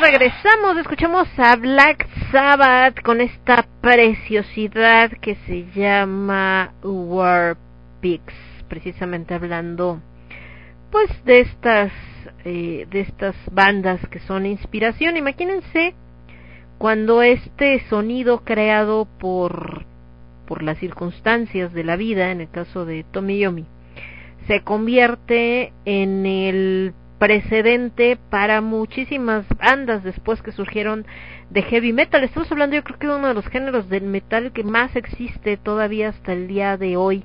Eh, por ejemplo, en España la mayor parte de las bandas que surgen son de heavy metal, ¿no? De ahí que les comentaba que aún en el 2008, estamos hablando de que pues Black Sabbath es de los 70 en el 2008 cuando me toca entrevistar algunas bandas por allá que eran, eh, curiosamente, hasta eso ninguna era de heavy metal, eran de, de death o de melodic death, eh, una de las, no quejas, pero de las dificultades que habían enfrentado como banda, era encontrar vocalista, porque la mayoría de los vocalistas que estaban, eh, digamos que disponibles, pues todos eran de heavy metal, porque es el género más tocado por aquellos solares, de los que más hay bandas. Entonces, cuando ellos buscaban este sonido, pues más gutural, porque precisamente querían eh, que la banda sonara eh, diferente, ¿no? Más en este género del death y del black, pues se encuentran con que, pues, nanay, mijo, no hay, no hay tan fácil encontrar a alguien que pueda hacer esos guturales o que tenga esas eh, características, ¿no? Entonces, eh, ¿por qué se da esto? Pues justo por esto que, les menciono, porque el género más gustado, más seguido, etcétera, que, que es en esta región, pues era justamente lo que conocían, lo que admiraban, en este caso, que es el eh, heavy. Y de este pues tenemos varios ejemplos, ¿no? Mago de Oz, Rata Blanca, aunque ellos son de, de Argentina, pero suenan mucho por allá, Ángeles del Infierno, este, eh, en fin, N cantidad de bandas más dedicadas a este rollo. Entonces, eh, pues esto, cambias completamente la historia, puedes inspirar completamente otra manera de hacer las cosas. En el caso de Halloween, que también poníamos, pues ellos se van por otro lado, parten justo de este heavy metal, pero deciden que quieren sonar diferente y bueno, su manera de sonar diferente se convierte en lo que hoy es el power metal. Y de ahí eh, surgen infinidad de géneros, nos hemos encontrado ahora que en ese momento con, con los chicos españoles nos daba mucha risa cuando platicábamos que todo mundo le, le acomoda a, al género y se inventa géneros. Eh, por ejemplo, los niños de Corelin, eh, que por cierto ya no existe la banda, hasta donde yo sé, pero jugando me decían, ah, es que nosotros tocamos Barcelona Metal, ¿no? Y así como de, ¿qué es el Barcelona Metal? ¿Y eso de dónde lo inventaste? Pero también era una manera de las bandas de protestar a que a fuerzas los quieren encajar en un género. ¿Por qué? Porque hay tantas influencias al final en una banda que a veces una rola suena a heavy metal y la siguiente rola suena a power metal y la siguiente suena a hard rock y la otra suena a no sé qué. Entonces eh, por eso es que a veces no se quieren eh, encajonar por eso es que a veces les cuesta mucho trabajo el poder definir eh, pues a qué género pertenecen o cómo o qué onda porque eh, sienten que si hacen eso se van a encasillar no o sea como que les van a decir ah es una banda de heavy o ah es una banda de power o es una banda de no sé qué y eso no les va a permitir hacer otras cosas no entonces pues bueno de ahí sale todo este todo este rollo. Nos vamos a ir con más acá de lo que estamos platicando, porque creo que no hay nadie, nada más acá mi querido Cas que estaba diciendo eso de que creo que, que ganó el ratón porque dice que que sí va a ver lo de Disney. No, yo que afortunadamente me mandaron eh, también eso, ¿eh, muchachos? Uno puede, como dicen, puedes poner en el Facebook una nota acá bien profunda, un poema, no sé qué, y nadie te pela, ¿no? Así como que tienes un like y ya. Y, eh, y por otro lado, este, pones algo que tiene que ver que este una alguna broma o cosas así, todo el mundo te comenta. Bueno, me pasó así. Les puse que no había visto la de Soul y que estaba precisamente buscando eh, cómo verla, pero sin contratar Disney Plus porque no pensaba ver otras cosas eh, en Disney Channel y eh, resulta que me encuentro con que tenían como mil opciones, entonces me dieron como mil páginas diferentes de que aquí la puedes descargar, no, que mejor cómprala en el tianguis y bueno, así se fueron. Y resulta ser que eh, un amigo me dijo, ¿sabes qué? Yo te presto mi cuenta, nada más dime a qué horas la vas a ver para yo desconectarme. Y así fue como la vi. O sea, sí la vi en Disney Plus, pero con una cuenta que no era mía, ¿no? Nada más me la prestaron tantito. Y está bien, porque nada más quería ver la película. Ya para volverla a ver, pues voy a buscar de estas otras opciones que me dieron todos, donde me dijeron que hasta la puedes descargar si la quieres ver después. Dije, ¿qué tal? ¿Qué cosas? Y les decía entonces que nos vamos a ir con más musiquita. Bueno, volviendo con gente que nos inspira. Hay un gran cantante, que por cierto, ahora que fue el programa de aniversario ayer, sábado, si mal no recuerdo, o el viernes, no, creo que el viernes. El programa de aniversario de Radio Estridente, por eso, si, por cierto, si no lo escucharon, lo pueden buscar ahí en Spotify, donde están los eh, todos los programas, y estuvo bastante chido, porque entrevistaron a todos los locutores, a la gran mayoría de los locutores, platicaron un poco de cada uno de sus programas y cada uno presentamos una canción característica de nuestras emisiones. En mi caso me entrevistaron nada más como a nombre del quinto elemento porque en ese momento cuando hicieron el programa era el único programa que tenía yo al aire. Ya después se sumó Lágrimas de Tequila y Con H de Alimentos y entonces, eh, la canción que yo presenté precisamente de, de como, como parte del programa es eh, Fallen Angels de Dio.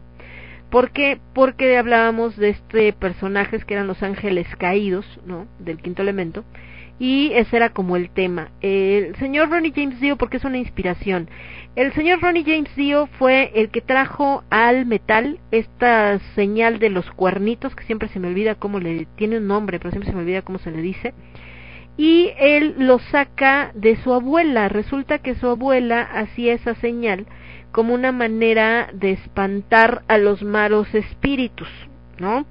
Entonces él se acuerda ya siendo parte de, de esto, de este mundo del metal, y entonces pues lo empieza a hacer en sus conciertos y los chavos dicen, ay, está rechido eso, ¿no? Entonces, y lo empiezan a, lo empiezan a hacer. Entonces, eh, también pues es obviamente una de las grandes inspiraciones. El señor Ronnie James Dio, curiosamente, ahorita que hablamos de estas bandas inspiradoras como Black Sabbath, pues también estuvo en Black Sabbath, por supuesto, eh, cuando él se va, hace su propia banda, que se llamaba así, Dio, nada más que su apellido, y se lleva por ahí algunos integrantes, saben que no falta, ¿no? Por ahí también en algún momento el buen Ronnie James Dio estuvo también en Rainbow, otra de las bandas importantes para él, tienen varios discos, ¿no? Eh, yo tengo por acá, digo, no son tantos, pero yo tengo nueve discos de, de, no, es cierto, esperen, estas son las canciones, tengo, ay no, tengo más, tengo desde el 83, que fue Holy Diver, creo que es su primer disco, si mal no recuerdo. Sí, Holy Diver es el primero. Y de ahí, el último que tengo de él es el en el 2005, We Rock. Y después, como extras, tengo Tornado, que es un, eh, un disco de edición limitada de un tour Killing the Dragon del 2002 y un tributo que le hicieron a Dio en 1999 que se llamó Holy Dio. Pero les digo que el último que tengo es este de de We Rock, no sé si es el último, ahorita les digo. 2006, no, estas son las formaciones, que dijimos 2005, ¿ah? Pero esta más bien es como los álbumes, discografía. No, el último salió en el 2014, que fue Live in London Hammersmith Apollo 1993, Dio and Town UK Live en el 2010, Holy Diver Dive, ah, pero estos son en vivo. Ese también es en vivo. Digamos que el último Es Master of the Moon. No, entonces sí debe ser We Rock, el último. Que no aparece aquí, por cierto. No sé por qué. Bueno.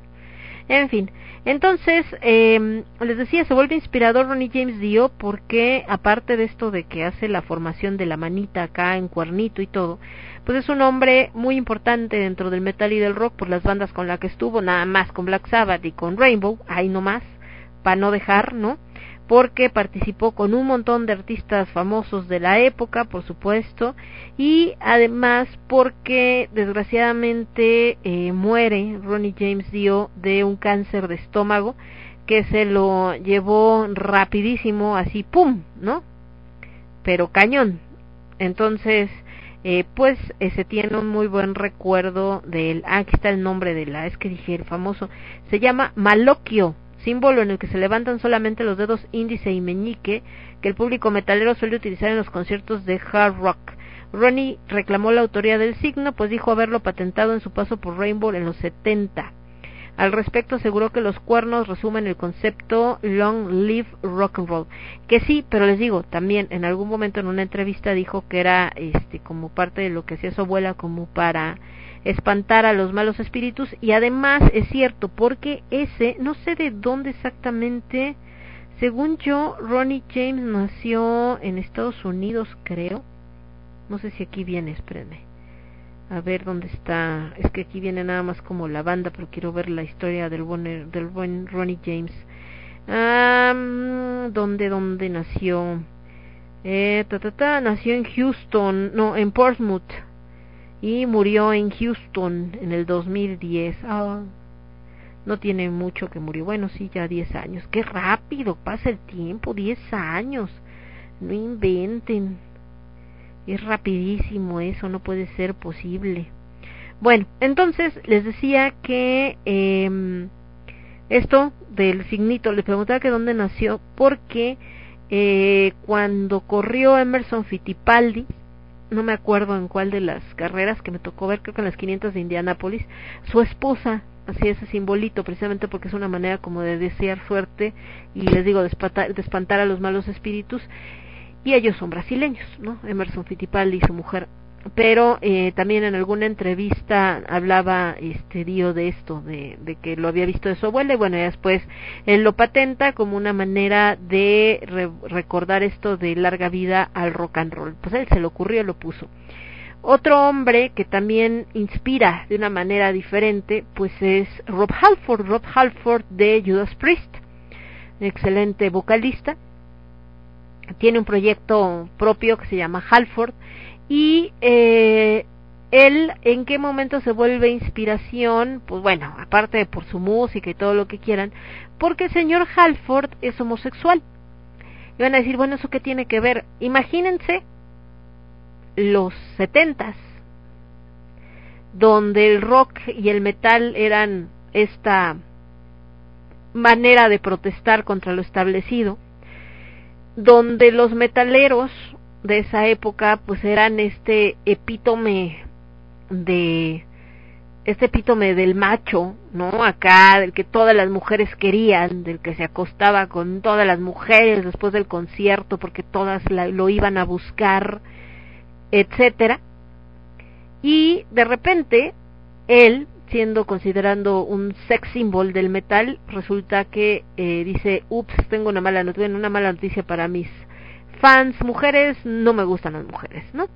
Y además porque él es de los que empieza a meter esta ropa leather y que hasta el día de hoy utilizan muchísimos metaleros, las chamarras, las chaparreras estas de, de cuero, este, las muñequeras, etcétera, y él lo saca precisamente de un fetiche que existe dentro de la comunidad gay, que es el leather entonces, eh, ¿cuál, es, ¿cuál es el tema, cuál es la enseñanza que queda con esto, con todo esto que hace Halford? Pues que no tiene absolutamente nada que ver, o sea que puede ser hombre, mujer, quimera, gay, no gay, heterosexual, pansexual, lo que sea, eso no tiene nada que ver ni con lo que vales como persona, ni con la música que te gusta, ni con lo rompe traseros que puede ser y que si muchas veces se ve a o mucha gente pensaba que un hombre gay era como delicadito y débil, bueno, yo quiero ver que le digan en su cara algo a Halford, a ver si es cierto que se van a atrever, que es un hombre grandote que dices, no, este sí me anda partiendo mi hechu, ¿no? Entonces, las preferencias sexuales no tienen absolutamente nada, pero nada que ver con la personalidad. Así que nos vamos con algo entonces de Ron James Dio, nos vamos con algo de este disco que se llama We Rock. Ah, ya vi por qué no apareció en su discografía, porque son los grandes éxitos. De We Rock nos vamos a ir con Holy Diver. Déjenme ver que tengo Gates of Babylon. ¿Cuál de todas es que son tantas? Vamos con Rock and Roll Children, los niños del rock and roll. ¿Por qué? Pues por obvias razones. Y después nos vamos a ir con algo del señor Rob Halford. De él nos vamos a ir a algo de su etapa con Judas Priest, por supuesto. Digo, siempre he estado con Judas, sus proyectos son alternos. Ay, de Judas Priest nada más tengo el nuevo disco, de Chosen Few.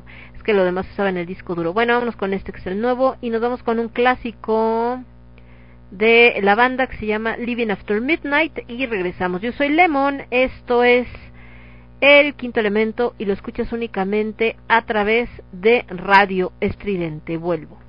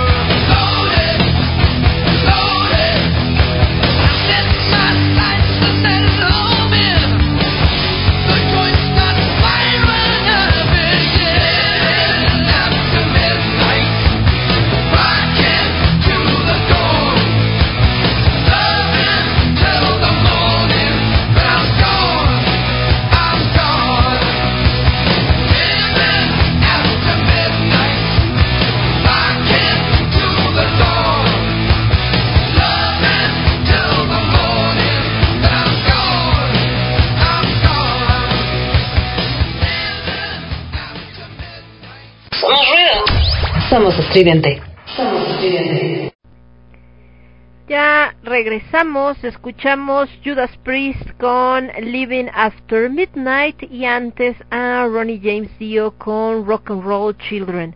Por acá preguntaba Cass que si a poco ya son 10 años sin Ronnie James Dio. ¿Tú crees, Cass? Qué rápido pasa el tiempo, pero sí, ya. Ya pasaron 10 años. Es que la, la vida pasa rapidísimo. Un montón de notas, de repente cuando te manda recuerdos justamente el cuando te manda recuerdos el este el Facebook, ¿no? Así como de de todo esto que tiene que ver con este hace dos años, hace tres años, hace cinco, dependiendo y te encuentras con todo este rollo justo de que eh, de que hay cosas que tú pensabas así como que habían pasado ayer y ya son ocho, diez y dices qué onda, de qué se trata y bueno, volviendo a ahorita que hablamos de inspiración, creo que el 2020, dentro de toda la tristeza, saben una nota de, de Agnela, Agnela es muy conocida porque era parte de una banda mexicana de industrial, y de electro que este, desgraciadamente pues ha tenido que, que, que hacer pausa una porque del virus obviamente y dos porque ella se tuvo que ir a vivir a Estados Unidos de hecho creo que vive en Las Vegas por cuestiones de trabajo. Y hablaba ella justamente desde esto que está viendo en Estados Unidos dice que ha sido un día muy triste en Facebook porque mucha gente joven y otras no tanto están muriendo por el virus, gente que no tenía condiciones médicas previas. Y que eh, pues bueno, que han dicho hasta el cansancio que es un virus nuevo y que no se conoce a ciencia cierta cómo afecta a los humanos. Y que el momento de abrir los ojos. Dice esto es real y por desgracia mucha gente no lo tomará en serio hasta que le toque vivirlo de cerca, que tomen precauciones. Lo que estábamos platicando, sí es un virus nuevo, pero creo que las medidas son muchas que siempre se ha dicho que se tenían que tomar, pero sobre todo aquí en México, pues nos habían, eh, bueno, más bien no habíamos hecho caso al respecto. Eh, um, de este lado, ok. Es que sacaron una foto de un tarot. Ah, ya sé que no tiene nada que ver el tarot acá con el quinto elemento, pero me acordé ahorita porque llegó un correo de, bueno, un mensaje de tarot del mundo de eh, Guillermo del Toro. Entonces está diciendo tarot del mundo que está agotado antes de salir a la venta, que están haciendo una segunda edición conjunta que salga la anterior y ya está pedido, pero que aún no tiene fecha y que bueno, que ahí está en el, pendiente para saber cuándo va a salir. Ya ven que de repente algo se pone de moda y ya valió. Y bueno, volviendo a esto que estábamos hablando de la gente que inspira, decíamos tanto de Judas por el buen Halford y esta parte donde no importa lo que hagas, preferencia sexual, lo que sea para para triunfar y para ser quien eres, ¿no? Y que no tiene nada de malo. Bueno, desde antes, obviamente, Mercury, Freddie Mercury no puede faltar en este programa, porque no solamente por la cuestión de que sucumbió, ahorita que hablábamos de virus, que tiene mucho que ver con esto de la pandemia, porque el SIDA justamente es una enfermedad que hasta el día de hoy no tiene cura. No tiene cura, es una enfermedad que que puede vivir la persona muchos años con ella sin que tenga ningún síntoma, porque así actúa este virus del SIDA. Pero también de la nada te puedes poner mal, ¿no? Eh, de la nada te puedes poner mal y morir de una enfermedad que nada que ver. Por decirles, eh, como el SIDA tiene que ver con la cuestión del sistema inmunológico, entonces eh, pues lo que llega a suceder es es eso que que te da una gripa y por la gripa te da una complicación de neumonía porque tu sistema inmune no es capaz de defenderse y la persona desgraciadamente fallece. Entonces realmente les digo, a los, a los, enfermos de SIDA no los mata el SIDA, sino los mata cualquier otro padecimiento, ¿no? Por ese lado. Y en el caso de eh, de Freddie Mercury, pues él muere de los primeros famosos o conocidos o de los primeros casos que son mediáticos de esta enfermedad. Al día de hoy, con, con el tema del descubrimiento de la vacuna contra el COVID, también se encuentra que, eh, que encontraron o, avanzó también al momento de estar desarrollando esta vacuna, lo que mucha gente como que no, no ha tomado en cuenta o no sabe o no quiere saber, es que la vacuna del COVID se desarrolló aparentemente muy rápido porque parte de la base que toman eh, de la base que toman para, para empezar a desarrollarla es de lo que ya llevaban avanzado en la investigación para precisamente el desarrollo de una medicina que pudiera o de una vacuna o algo que pudiera ayudar con eh, con el padecimiento del SIDA. Entonces parece justo que ahora con todos estos avances al descubrir la vacuna para el COVID o al desarrollar esta vacuna para el COVID, también se avanzó muchísimo en lo que ya se tenía desarrollado para combatir esta enfermedad. Entonces, parece que dentro de las buenas noticias, además de, del desarrollo de estas vacunas que buscan prevenir este padecimiento que, que tomó por sorpresa al mundo en el 2020, también se va a poder ayudar a, combatir esta otra enfermedad que tiene ya muchos años con nosotros y que se ha llevado a grandes figuras, ¿no? Entre ellas a este hombre. Eh, que lo inspirador también de, de Freddie Mercury, que una persona extraordinariamente talentosa, una voz que yo creo que nadie ha podido igualar hasta el día de hoy. Por otro lado, venir de una familia que si no, que si bien no era una familia completamente tradicional hindú, de estas que no me importa lo que pienses, tu destino ya está marcado y hazle como quieras, que al final estaban en Estados Unidos, pero sí está presente la influencia de su herencia. El pueblo indio es un pueblo trágico, de ahí que las películas de Bollywood eh, normalmente tienen este este tenor, son películas bastante bastante trágicas, eh, que aunque sean inspiradoras y todo, la verdad es que tienen unos finales con unos giros de tuerca que te dan así como, ay, ¿no? sí sientes así como de, ay, ¿por qué se murió? Pero sí, está bonito el final, pero ¿por qué tiene que morir alguien? No es como la película gringa donde todos se salvan y todo es maravilloso, no, acá no. Acá se murió, se murió. Es más, esta de Soul, si hubiera sido hecha por Bollywood, el final hubiera sido otro definitivamente. Bueno, entonces eh, también eso, que, que rompió esta parte, se reveló a lo mejor a a este destino que a lo mejor le pudieron haber marcado y lo cambia pues precisamente por un destino mucho más eh, brillante. Otra que pues reconoció sus errores, la regó, de repente se les, eh, sí, se le subió la fama a la cabeza, ¿no? Se separó de su banda, sin embargo, fue lo suficiente humilde para regresar y decir, señores, tenemos que estar juntos, y estuvieron juntos pues hasta el final es, es un hombre diferente y un hombre pues bastante eh, inspirador porque además eh, parte completamente una, en una época. Y en ese mismo tenor, sobre todo pensando en que los dos inspiraron dos grandes películas que se han presentado. Está, por supuesto, Elton John. Elton John a lo mejor no lo imaginamos mucho dentro del rock porque él su camino después se fue más hacia el pop. Pero la verdad es que Don Elton eh, también es una persona bastante brillante, alguien que también luchó contra las drogas, por ejemplo, contra las adicciones, el alcohol, etcétera.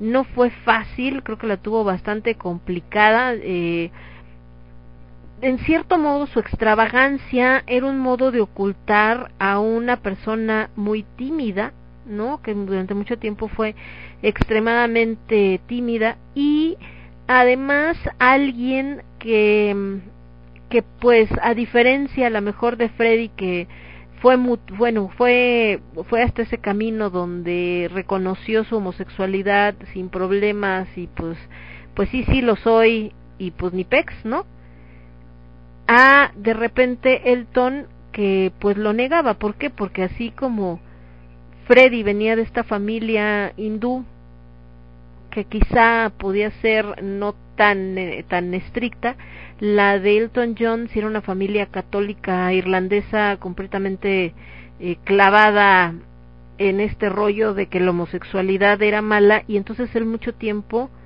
pues se negó no esta parte suya de de lo que realmente sentía y de lo que realmente quería de su vida, ¿no? Actualmente pues está casado, pudo salir de las drogas, está muy feliz con su marido y pues es otro rollo el asunto, pero en su momento pues sí se tuvo que enfrentar con todo esto de tener que que que pues me imagino que imagínense mentalmente lidiar con con lo que sientes, ¿no? Con lo que sabes que sientes, pero al mismo tiempo con lo que tu educación y tu entorno te dice que debes eh, de sentir o que debes de ser e incluso que lo llevó a casarse en un matrimonio que duró pues prácticamente nada, ¿no? Y que seguramente también le hizo mucho daño no solamente a él, sino también a esta chica en cuestión. Pues imagínense casarte con alguien que después sale que, digo, por ejemplo, Freddy pues no se casó, nada más mucho tiempo estuvo enamorado de, de Mary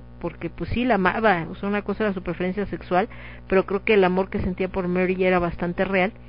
Y eh, y en el caso de Elton pues se casa con esta chica y pues acabaron pues bastante mal porque pues él realmente pues no no le gustaban las mujeres aunque él se obligara sin querer hacerlo y aunque se escondiera diciendo que era bisexual eh, ¿Dónde viene el inspirador de Elton John? Pues en el que se levanta de todos estos errores y se vuelve alguien eh, exitoso, sobrio, limpio. Hasta el día de hoy, pues el señor Elton John está vivito y coleando, a diferencia de otros artistas, y sobre todo muy creativo.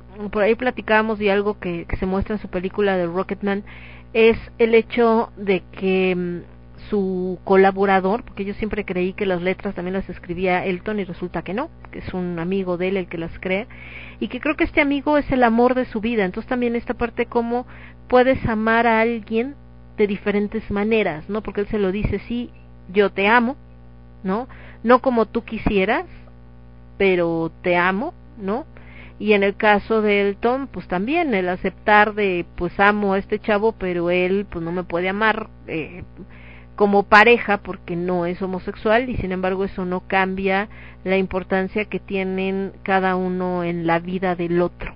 Entonces vámonos con musiquita de estos dos grandes eh, ingleses, uno hindú inglés, el otro irlandés inglés.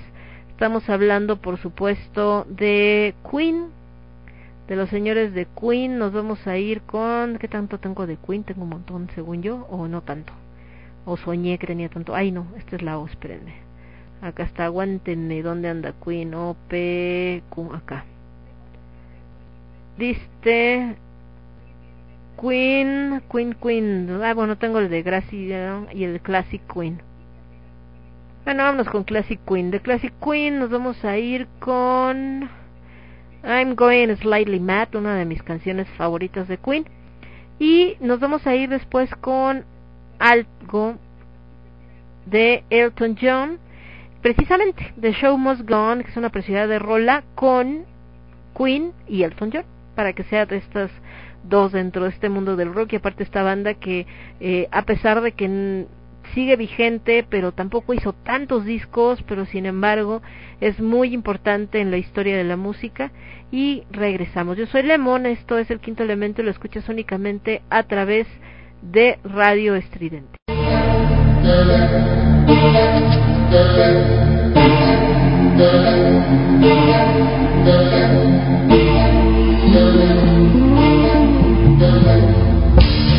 When the outside temperature rises and the meaning is also clear.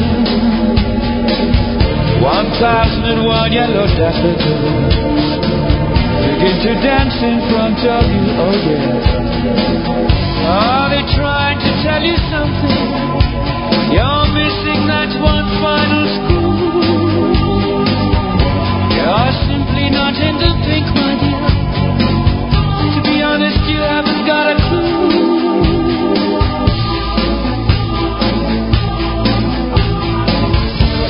I'm going slightly mad.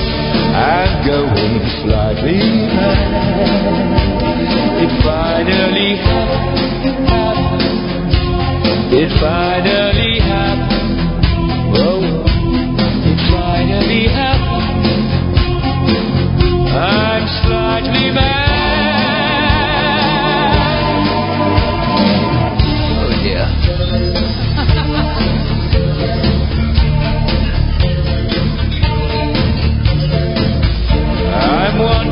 short of a. I'm not quite the silly one-way show of a shipwreck. I'm not my usual. I'm coming down with a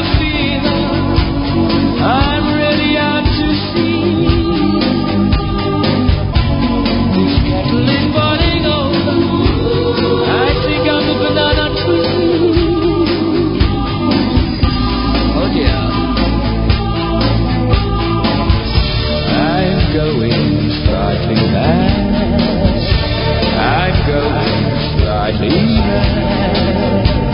it finally happened.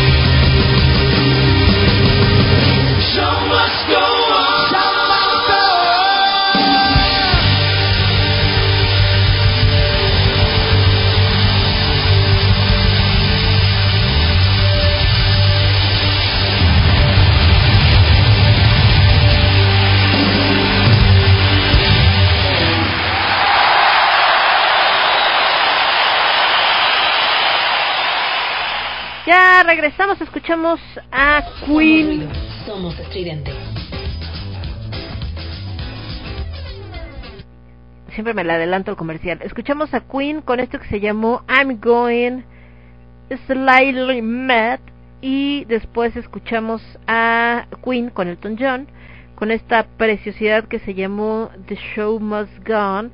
Y creo que queda muy acertado, ¿no? De repente, y más ahorita como estamos, y que bueno, desgraciadamente, eh, les decía, mucha gente ha fallecido, como decía por acá Agnela, gente de todas las edades, o sea, esta enfermedad eh, mundial, pues eh, no tiene palabra en el sentido de que no es como, ay, le afecta a la gente mayor, ay, le afecta a los jóvenes, no, la verdad es que hasta el día de hoy creo que todavía no encuentran muy bien eh, qué tiene que ver, o sea, ha muerto de todo, ha muerto gente joven, ha muerto gente grande, o sea, no no hay como una algo que determine, ¿no? El factor, o de repente hablaban de que si los que tienen obesidad mórbida, que si los que tienen diabetes, y sí, pero no.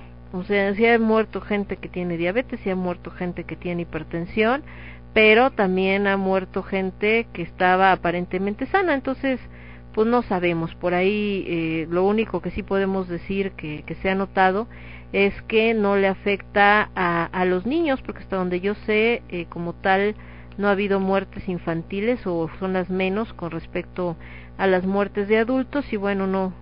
¿Qué es realmente lo que determina que a los niños no les afecta como los adultos? Tampoco lo saben ni siquiera los científicos. Entonces lo único que podemos hacer pues es tratar de cuidarnos.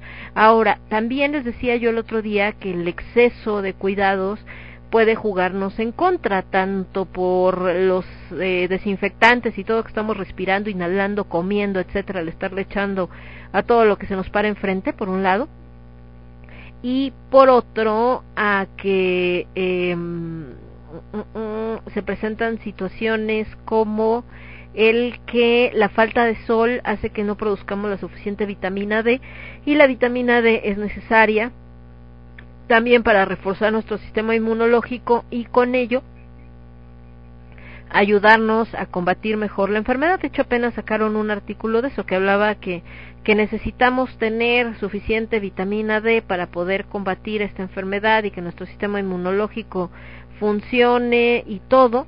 Y resulta que para que se produzca esta vitamina D, pues nos tiene que dar el sol. Entonces, ahí vamos a lo mismo. Si estamos hablando que nos tiene que dar el sol, pues el sol solamente nos va a dar si nos salimos tantito, ¿no? y esto pues mucha gente que está con que no salgan casi casi escóndase en su casa métanse abajo de una piedra no tampoco si están encerrados todo el tiempo sin que les dé tantita luz aunque sea el sistema inmunológico se empieza a deprimir y también hay problemas mentales y dentro de los problemas de depresión pues obviamente hacen que el sistema se resienta y al pasar esto pues el resultado es que en lugar de combatir mejor la enfermedad la combatimos peor y de ahí que hay muchos casos donde gente que se contagia sin haber salido nunca, sin haber tenido contacto con nadie y que dicen, bueno, ¿y entonces de dónde se contagió? Pues para que vean, así pasan este rollo. Entonces, diría un dicho muy mexicano, ni tanto que queme el santo, ni tanto que no lo alumbre.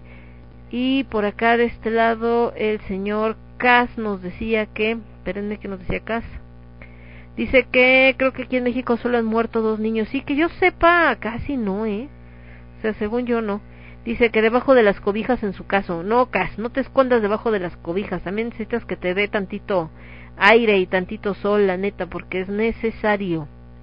Ah, acá que estaban poniendo. No, acá la gente que está con con esto los trabajos de colgar sus Filipinas y este poner sus Filipinas y volverlas a, a usar precisamente que no sabe cuándo las va a volver a usar, híjole, ya ni me...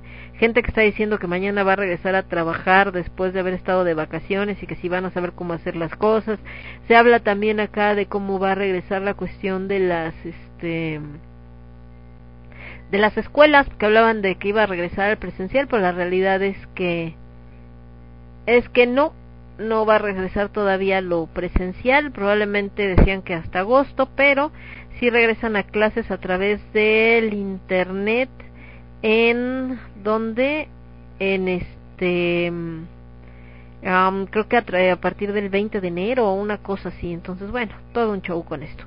¿Qué más tenemos por acá? Eh, uy. Ups. Perdón, es que hablando de muertes estoy viendo acá de que murió una, una guía de... No de mi generación, un poquito más grande que yo, pero más menos. María Aquino, mamá de Mayerlin, chale, qué triste. Y de Dulce, ánchatelas. Uy, bueno. Entonces, les decía que eh, eso es otro. ¿Por qué nos da esta sensación y por qué alguna gente le da esta sensación de que es casi casi una enfermedad que va a exterminar a la humanidad? Porque eh, porque porque eh, porque ha muerto gente muy cercana a nosotros, como ahorita que veía la mamá de Dulce y de Mayerlin, gente que conocíamos, hay otras enfermedades, por ejemplo, como el cáncer, que ha matado más gente que el COVID, ¿no? Pero la diferencia es que no todos conocemos a gente que haya tenido cáncer. Y ahorita sí todos conocemos gente que desgraciadamente haya padecido eh, COVID o que haya muerto de COVID y eso es lo que lo hace pues más más aterrador. Entonces, eh, híjole, son dos batallas, una una con los cuidados de la sana distancia, del cubrebocas, de lavarte las manos, etcétera, y otra el ir peleando contra nuestra propia mente y no sentir eso que es una enfermedad que vaya a exterminar a la humanidad.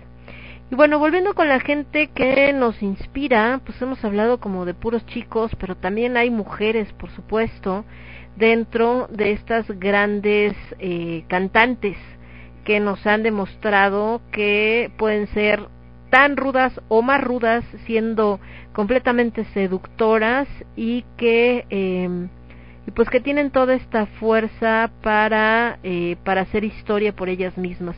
Una de ellas, por supuesto, es Angela Gossow, ¿no? Que está con eh, con Ark Enemy, que estuvo mucho tiempo con Ark Enemy y eh, creo que sí está todavía acá. Esta ya es con 2011, 2011, 2011, sí, 2011 todavía estaba Ángela. Es que acuérdense que hay una época de Dark Enemy donde el cantante era hombre y después hubo, ya entró ahora este Alisa, que era de, de Agonist, pero todavía vamos con esto de City of the Dead. Ángela Gosso, platicábamos algún día de ella que uno de los temas es que eh, cuando la recluta Ark Enemy, pues obviamente hubo una situación de de decir este eh, no das el, el ancho y es que cómo la van a meter a ella y el mero mero era el vocalista anterior etcétera etcétera. Y además cuando ella empieza a cuando ella empieza a trabajar con, con Ark Enemy, los primeros seis meses se dio en la madre en la garganta, ella que pensaba que iba a ser muy fácil, porque ya lo hacían su banda, pues resulta que, que el ritmo que tenían de giras con Ark Enemy, que era mucho más pesado y todo, pues sorpresa, ¿no? No, no era tan, tan fácil y entonces eh, tuvo que volver a aprender a cantar y a hacer guturales porque pues eh, estuvo bastante cañón. Y en el caso de, eh, de lo resto que siguió haciendo, pues después llegó un momento en el que ella eh, decide dedicarse más a ser como productora y no tanto eh, dedicarse ya a cantar. Y pues es que entra esta mujer Alisa que también mucha gente se le ve encima porque sí hace muy bien guturales y todo. Pero eh, por supuesto el tema también es que eh, eh, por ser bonita, dice no, es que la pusieron porque es muy bonita y la pusieron porque no sé qué, pero qué tan buena cantante es, y bueno, pues sí, es muy buena cantante. Y de ese calibre, por supuesto, de ese mismo calibre, tenemos a la señorita Doro, que también hace cosas maravillosas, una rockera de corazón, y de ella nos vamos a ir con esto que se llama Wild Heart, y una rockera en una época donde pensaban que las voces poderosas solamente podían ser masculinas, y no, Doro así malota también, pero preciosa, ¿no? Eh, donde sale con sus grandes eh, trajes sin que sean, como en el caso de muchas de las cantantes eh, de bandas eh, góticas y demás, que son este eh, con grandes corsets y faldas y todo esto, y ma- más como este rollo romántico, bueno, Doro es de como motociclista, ¿no? El, el cuero, el metal y todo esto que lo hace eh, pues bastante bastante rudo. Nos vamos a ir con más música y regresamos entonces. Me voy con Ark Enemy y City of the Dead y con Doro con Wild Heart y regresamos. Yo soy Lemon, esto es el quinto elemento y lo escuchas únicamente a través de Radio Estridente. Regresamos.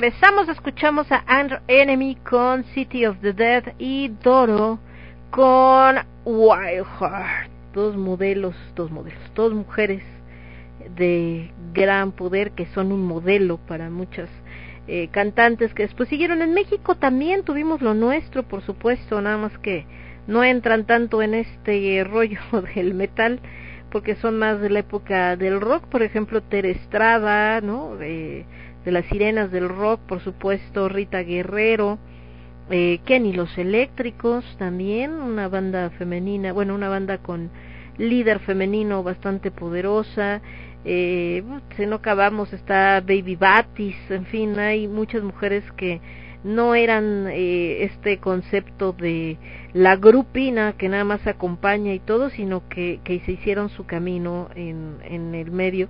Y más allá de esto que era lo más conocido sobre todo en la televisión, como por ejemplo Angélica María, Julisa y todo esto que eran como las niñas bonitas del rock, ¿no?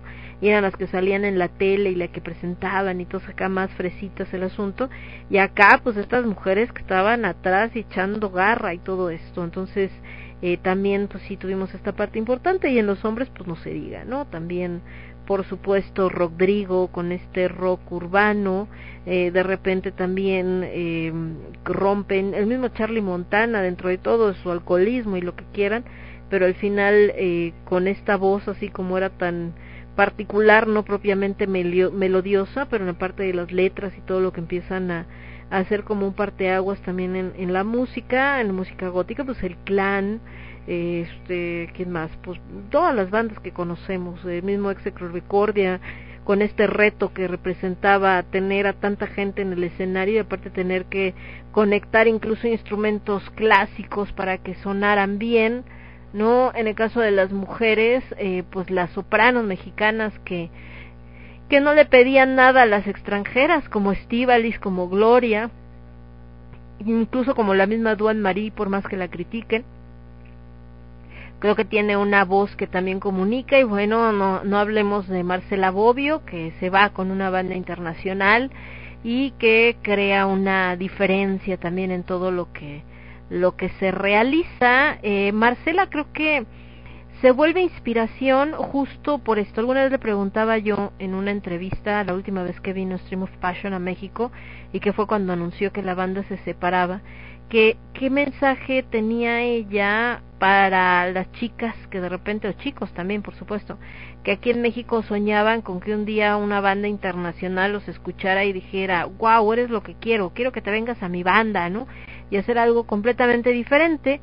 Y eh, pues creo que fue bastante bastante sincera Marcela con lo que me dijo de casi casi no les quiero romper el corazón pero este pero pues en mi caso fue suerte no estaba en el momento tal cual suena cliché pero estaba en el momento adecuado en el momento exacto y eh, me escuchó Arjen le gustó lo que hacía y me invitó y pues Ahora sí que el único consejo entonces sería cuando surja una oportunidad, eh, pues no dejarla ir.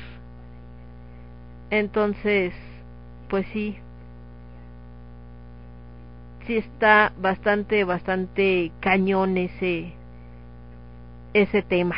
Entonces, eh, pues sí, son de estas mujeres que, que tal cual son inspiración eh, porque hicieron bien las cosas y además tuvieron este momento de, de, de suerte, de algo se conectó en el universo, como le quieran llamar, y entonces sucedió que se volvieron se volvieron importantes y sobre todo hicieron una carrera no solamente en México sino a nivel internacional.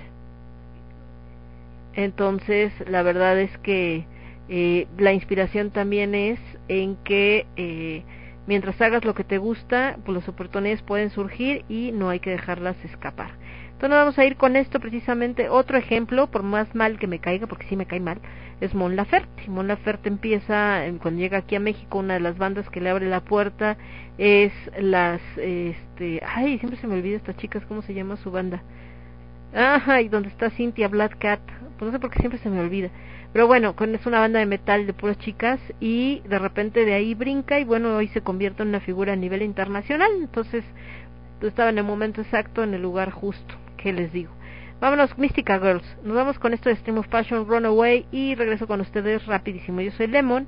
Esto es el quinto elemento. Lo escuchas únicamente a través de Radio Estridente. Volvemos.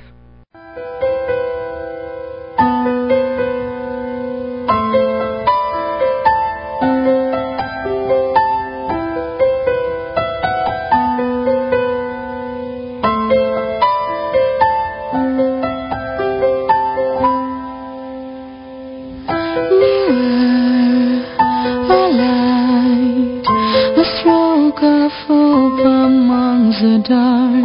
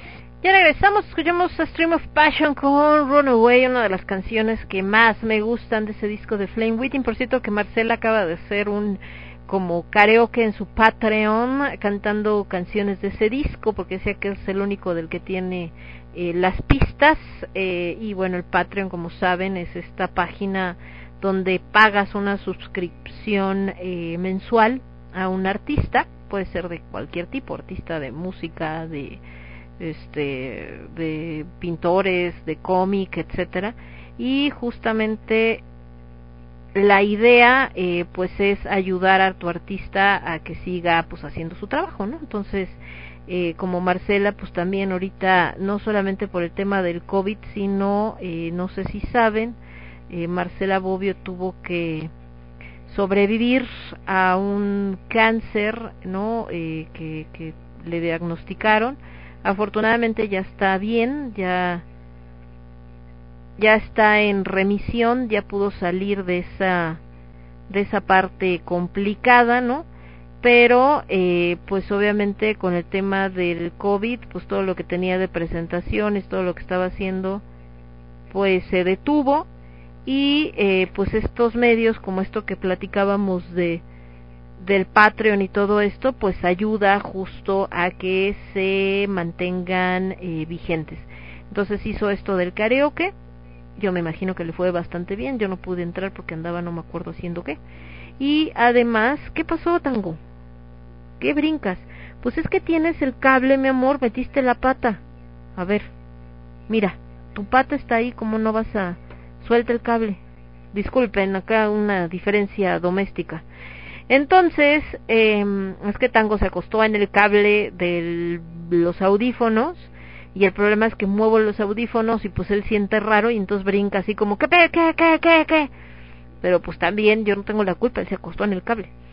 Entonces estamos eh, solucionando acá la diferencia. Entonces les decía que Marcela, eh, pues ahora con el cabello corto precisamente por todo lo que tuvo que, que lidiar con este tema de la eh, de, del cáncer y de la quimioterapia y todo, pues se quedó sin cabello, ahorita su cabello ya creció, pero lo tiene así como cortito. Y he estado trabajando mucho, haciendo creaciones de nuevas canciones, he estado haciendo muchas colaboraciones con otras bandas, bandas de, de amigas, excelentes cantantes como ella. Y bueno, les digo que ahora a través del Patreon hace este como eh, karaoke y fue también una manera pues de seguir eh, promocionando su trabajo y de hacer nuevas eh, recaudaciones, por supuesto. Y de este lado también escuchamos a um, Imelda May. Imelda May yo la conocí a través de un programa que se llama, eh, que es un reality, no, no es un reality, es un talk show de Graham Norton, el show de Graham Norton, y presentó esto. ¿Por qué la puse? Porque ahorita como que hay una proliferación, sobre todo en el caso de las mujeres, de cantantes de pop, de cantantes de eh, pues incluso del reggaetón, ¿no? Todas las hip hipoperas, reggaetoneras, etcétera, es como que lo que más eh, prolifera y lo que más éxito tiene. E Imelda eh, toma este género que a lo mejor no estamos eh, tan acostumbrados, sobre todo por la época eh, que es pues este rockabilly, que pues estamos acostumbrados a que el rock o todo esto es como de los sesentas y precisamente eh, Imelda pues a pesar que estamos en época moderna pues le da justo este toque sesentero eh, muy agradable. De hecho en su vestimenta no creen que se viste así tan acá tan vintage ni nada parecido pero creo que es una mujer eh, bastante talentosa. Y la música que hace pues la neta a mí sí me gusta me gusta bastante lo que hace la señorita Imelda May. Entonces, por eso la pusimos también, porque es inspiración a que no importa la época, si hay una música que te gusta y realmente la haces con mucha calidad, eh, si lo haces con calidad, pues al final vas a tener éxito, como justamente el que ella, el que ella tiene. Y de este lado dice por acá, Cas, problemas técnicos tanguísticos, exactamente tal cual tuvimos acá unos problemas tanguísticos, una acá el productor hizo un pequeño berrinche de me está molestando tu cable y aparte brinca así como de que lo quites, que lo quites. Por acá anda mi querido Alucard, dice buenas lunas, me damos cura tarde pero sin sueño aquí escuchando. Hola mi querido Alucard, ¿cómo estás? Dice que si se perdió el absurdo, no, todavía no mi querido Alucard, aquí andamos. Entonces, les decía, ¿no? De estos temas de, inspiración y de todo esto que, que hacemos. Sí, dígame. ¿Cuál es su problema, señor? Perdón, es que tenemos una diferencia aquí de criterios con mi productor, que está haciendo berrinche porque no lo dejo dormir, ¿verdad? ¿Estás enojado porque no te dejo dormir? Pues tú, mi amor, estás aquí acomodado. Para aquellos que digan, ¿con quién habla Lemon? Está loca, estoy hablando con Tango. Tango es mi gato. Y es el productor de este programa, pero ¡ah, su mecha, eh! Si creen que uno es diva, no, hombre. No lo conocen. Diva acá mis ojos. Esta sí es una de, este sí es una diva. ¿Por qué brincas? Es que brinca y me saca de onda. Entonces, por eso estoy acá peleándome con él. Bueno, entonces hablamos de estas mujeres inspiradoras. Dentro de las mujeres inspiradoras que me distrae también por eso, por estarme peleando con él. Las mujeres inspiradoras, hubo bandas de chicas, desde allá, desde los ochentas, que hacían cosas muy interesantes. Por ejemplo, está eh, Malibu Barbie, que es una banda de, de Malibu, y eran pues bastante, bastante rudas ellas, eh, de hecho, su disco se llama Rude Girls, que salió en el 87, y solamente tiene dos rolitas, o al menos yo solamente tengo dos rolitas de ellos. Esto que les voy a poner se llama Lords of the Night. Y regresamos por ahí otras bandas de chica, como esta que les comentaba, precisamente de Mystica Girls, que hay gente que las critica, les gusta, hay gente que no les gusta. Por ahí acaba de morir una de las fundadoras de las ultrasónicas, que también dentro de todo pues son un parteaguas, tenían muchos seguidores, tienen este rollo por supuesto de su música y sus letras como bastante densas algunas, ¿no? Y que eh, pues otra banda, por ejemplo, de los ochentas es Heart, integrado por las hermanas Heart, que también hacían música maravillosa, entonces siempre tenemos esta presencia de la mujer en el rock, no siempre tan reconocida como debería de ser, pero de que estaban ahí, estaban ahí. Nos vamos a ir entonces con esto y regresamos. Yo soy Lemon, esto es el quinto elemento, lo escuchas únicamente a través de Radio Estridente. Regresamos.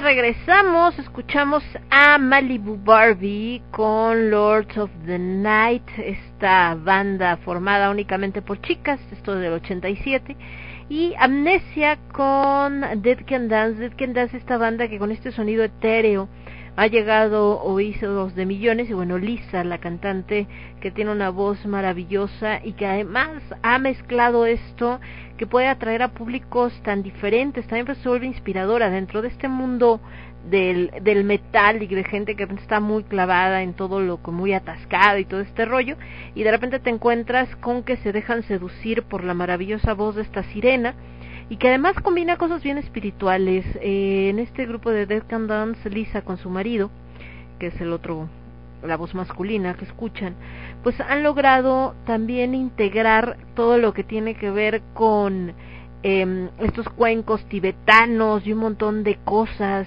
que que nos remontan pues a otras culturas y que podríamos pensar que están eh, separadas o que no tienen que ver una cosa con, con la otra ¿no? De, de lo que representa el mundo del metal como tal y bueno, sorpresa, creo que no solamente tienen que ver, sino además suenan eh, bastante bien, entonces es parte de esto que estamos eh, escuchando y que bueno, vale la pena, vale la pena seguir.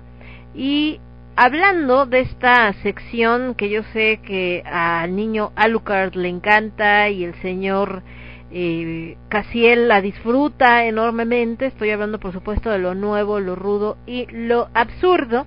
Saliéndonos un poco de esto que traíamos de la tema del programa, que es músicos que nos inspiran, nos vamos a ir, por supuesto, con este material, porque estamos prácticamente media hora de que se nos acabe el programa. ¿Qué es lo que tenemos? Tenemos por la parte de lo nuevo, una canción todavía con estos tintes navideños, esto que es eh, de este año y creo que se vuelve inspirador porque es algo que hacen pues en plena época de pandemia, que es Blind Guardian con Merry Christmas for Everybody. Y después nos vamos precisamente con lo rudo, con los señores de Flesh God Apocalypse, con esto que se llama No, de Flesh God Apocalypse No y después nos vamos con el absurdo. En el caso del absurdo, dice por acá Casiel que el absurdo nunca ha inspirado a nadie. Pues yo creo que en cierto modo sí, Cas. Inspira a no tener que hacer esas cosas y a salir corriendo algunas personas así como como no, por favor, por el amor de la humanidad, no, aléjenlo de mí, adiós. Y en este caso, eh, que es una banda que hace mucho que no pongo y que se dedica justamente a hacer este tipo de cosas raras, no, no son los Tropical Forever, pero bueno, ahorita, ahorita lo escuchamos de a ver qué tal. Entonces nos vamos, lo nuevo. Blind Guardian con esta canción de Navidad para este 2020 que crearon pues dentro de este mundo de la pandemia. Después Flesh God, eh, Good o God, no, Flesh God porque es de Dios, Good es de bueno.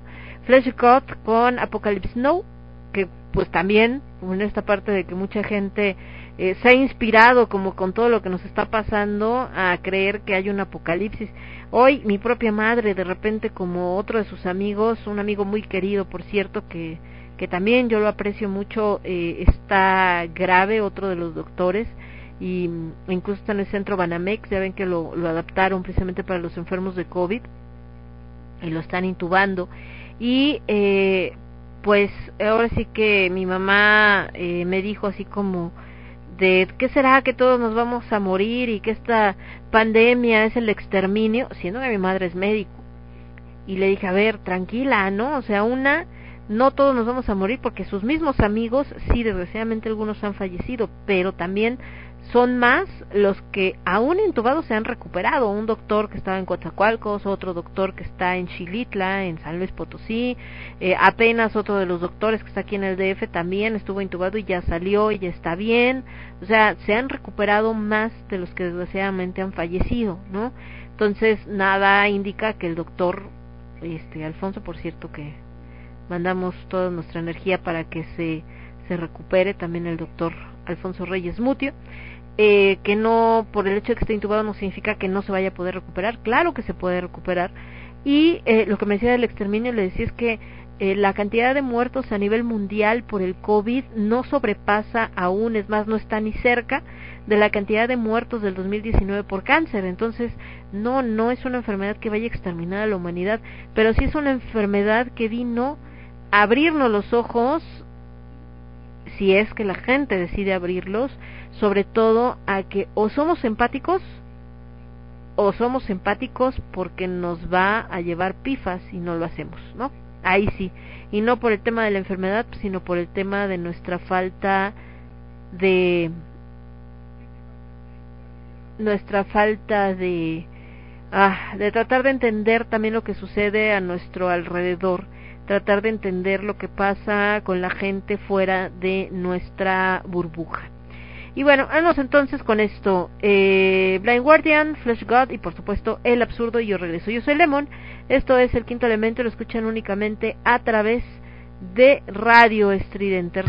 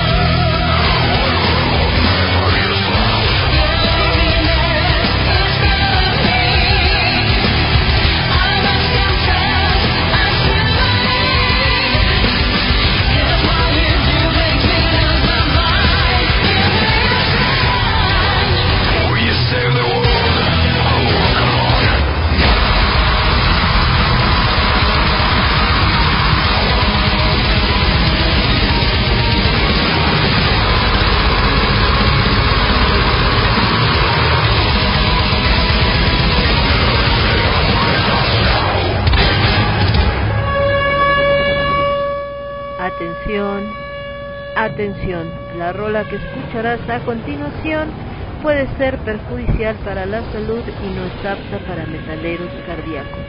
No nos hacemos responsables por daños auditivos permanentes. El quinto elemento presenta el absurdo.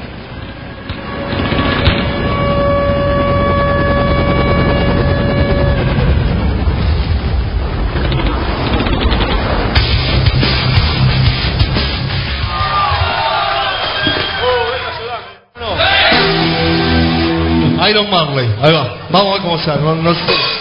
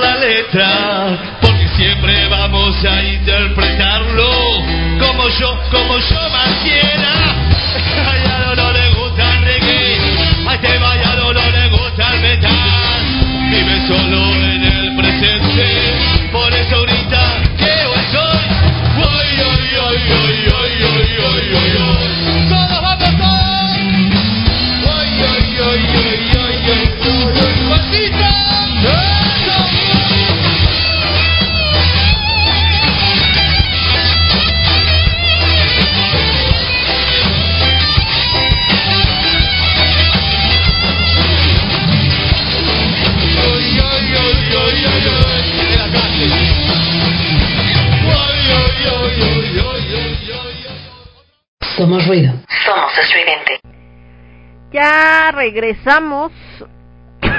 Escuchamos. Espérenme, aguántenme. Regreso. Es que ya regresó mi productor después de que hizo berrinche. Se bajó muy indignado y se fue así de. Me molesta tu cable y me estás molestando. Adiós. Y se fue emberrinchado. Ya regresó. Aquí está. Escuchamos a los señores de Blind Guardian con esta canción de Navidad, eh, creada, pues bueno, y publicada en esta época de pandemia, que creo que es un poco la esperanza para muchas personas que están pasando por momentos difíciles debido a la pandemia. Merry Christmas for everybody. Merry Christmas Everybody. Después escuchamos esta canción medio extraña en la parte de lo rudo con los señores de Flesh God, esto que se llamó Apocalypse No. Y justamente, si se fijaron, tenía ahí como unos pedacitos de una canción de Britney Spears. Entonces es como un poco también el pop en el, en el metal. Y después escuchamos El Absurdo. Les decía que es una banda que ya conocemos, que ya habían escuchado alguna vez en El Absurdo, pero hace mucho que no ponía. Que son los señores de Los Parraleños. Para que ubiquen quiénes son los Parraleños, son los que cantaban la de ACDC, Megadeth, no sé qué, la la la la. Bueno, toda esta como es de la de ACRG, pero con nombres de bandas metaleras y en una versión así medio cumbiesca. Y por acá le estaba tratando de quitar, pero estaba yo en donde estaba la página donde estaba el video, luego no le encontraba dónde cambiarme y luego me escribió a Lucar, estaba viendo lo que me escribió a Lucar y mientras y mientras el señor Casiel estaba que le daba un ataque por acá.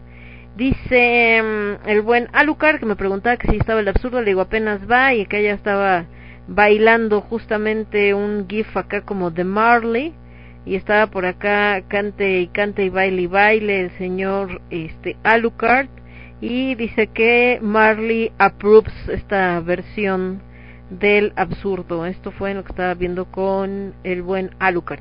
Y el señor Casiel estaba al borde del colapso porque decía que había brincado la transmisión, que estaba yo hablando de las personas que entubaron y se recuperaron y que se metió una canción y después regresé. Y luego ya del absurdo dice no lleva ni un segundo y no anches qué es eso dice ya por favor Lemon dice ya deja de carcajearte.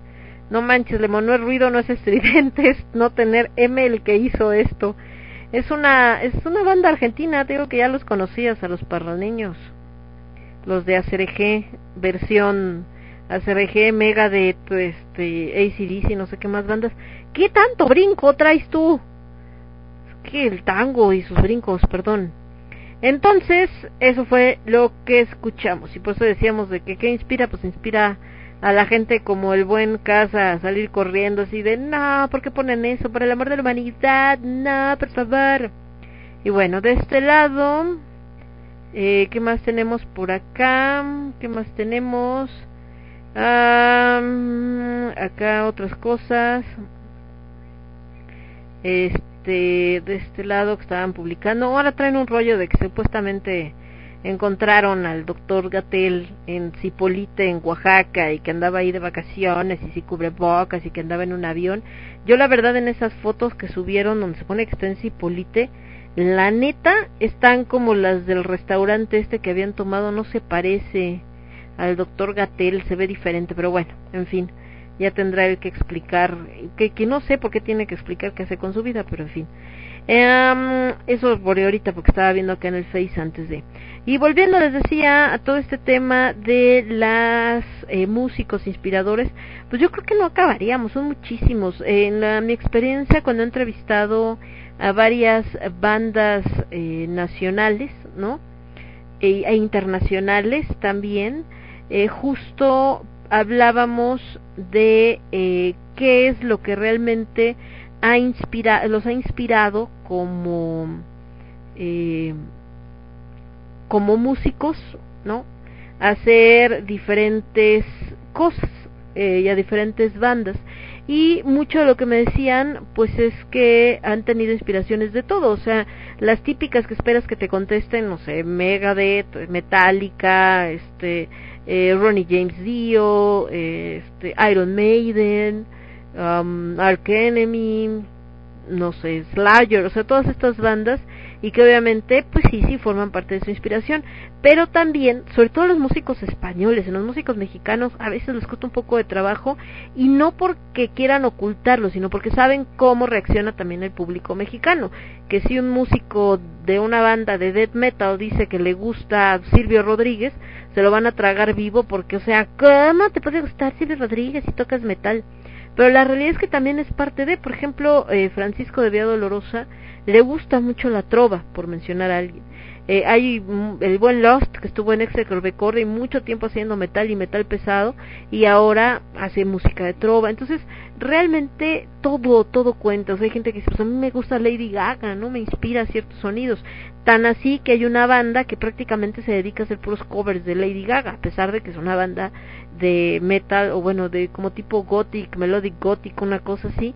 Y eh, ha hecho canciones de otro tipo, pero casi todo el grueso de su material es eh, covers, que son los señores de Halstorm.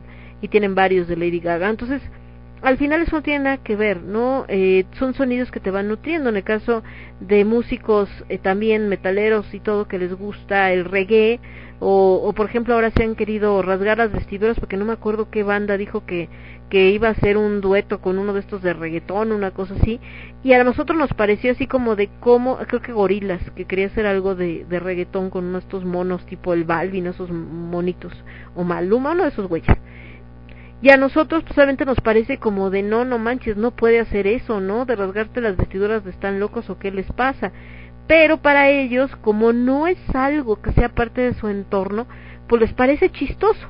Pues es así como de, ah, pues está, estaría cagado, ¿no? La música que está de moda, pues, eh, a ver qué tal suena, está chido.